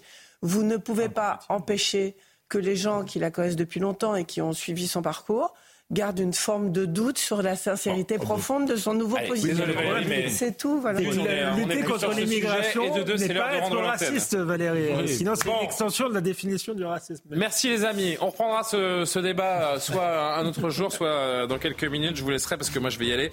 Mais euh, je vous laisserai aux coulisses en discuter ensemble si vous On va prendre les voulez. clés. Avec plaisir. Je vais remercier euh, Maxime Fer pour euh, la rédaction, chef Arthur Bastide qui nous a aidé à la préparation, Martin Mazur à l'édition, Martin qui vit des moments compliqués sportivement en ce moment.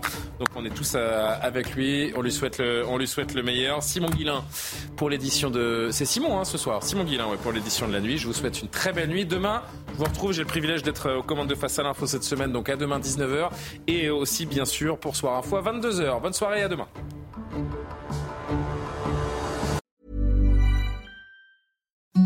The softest sheets you've ever felt. Now imagine them getting even softer over time. That's what you'll feel with Bowl and Branch's organic cotton sheets. In a recent customer survey, 96% replied that Bowl and Branch sheets get softer with every wash. Start getting your best night's sleep in these sheets that get softer and softer for years to come. Try their sheets with a 30-night guarantee. Plus, get 15% off your first order at bowlandbranch.com. Code BUTTERY. Exclusions apply. See site for details.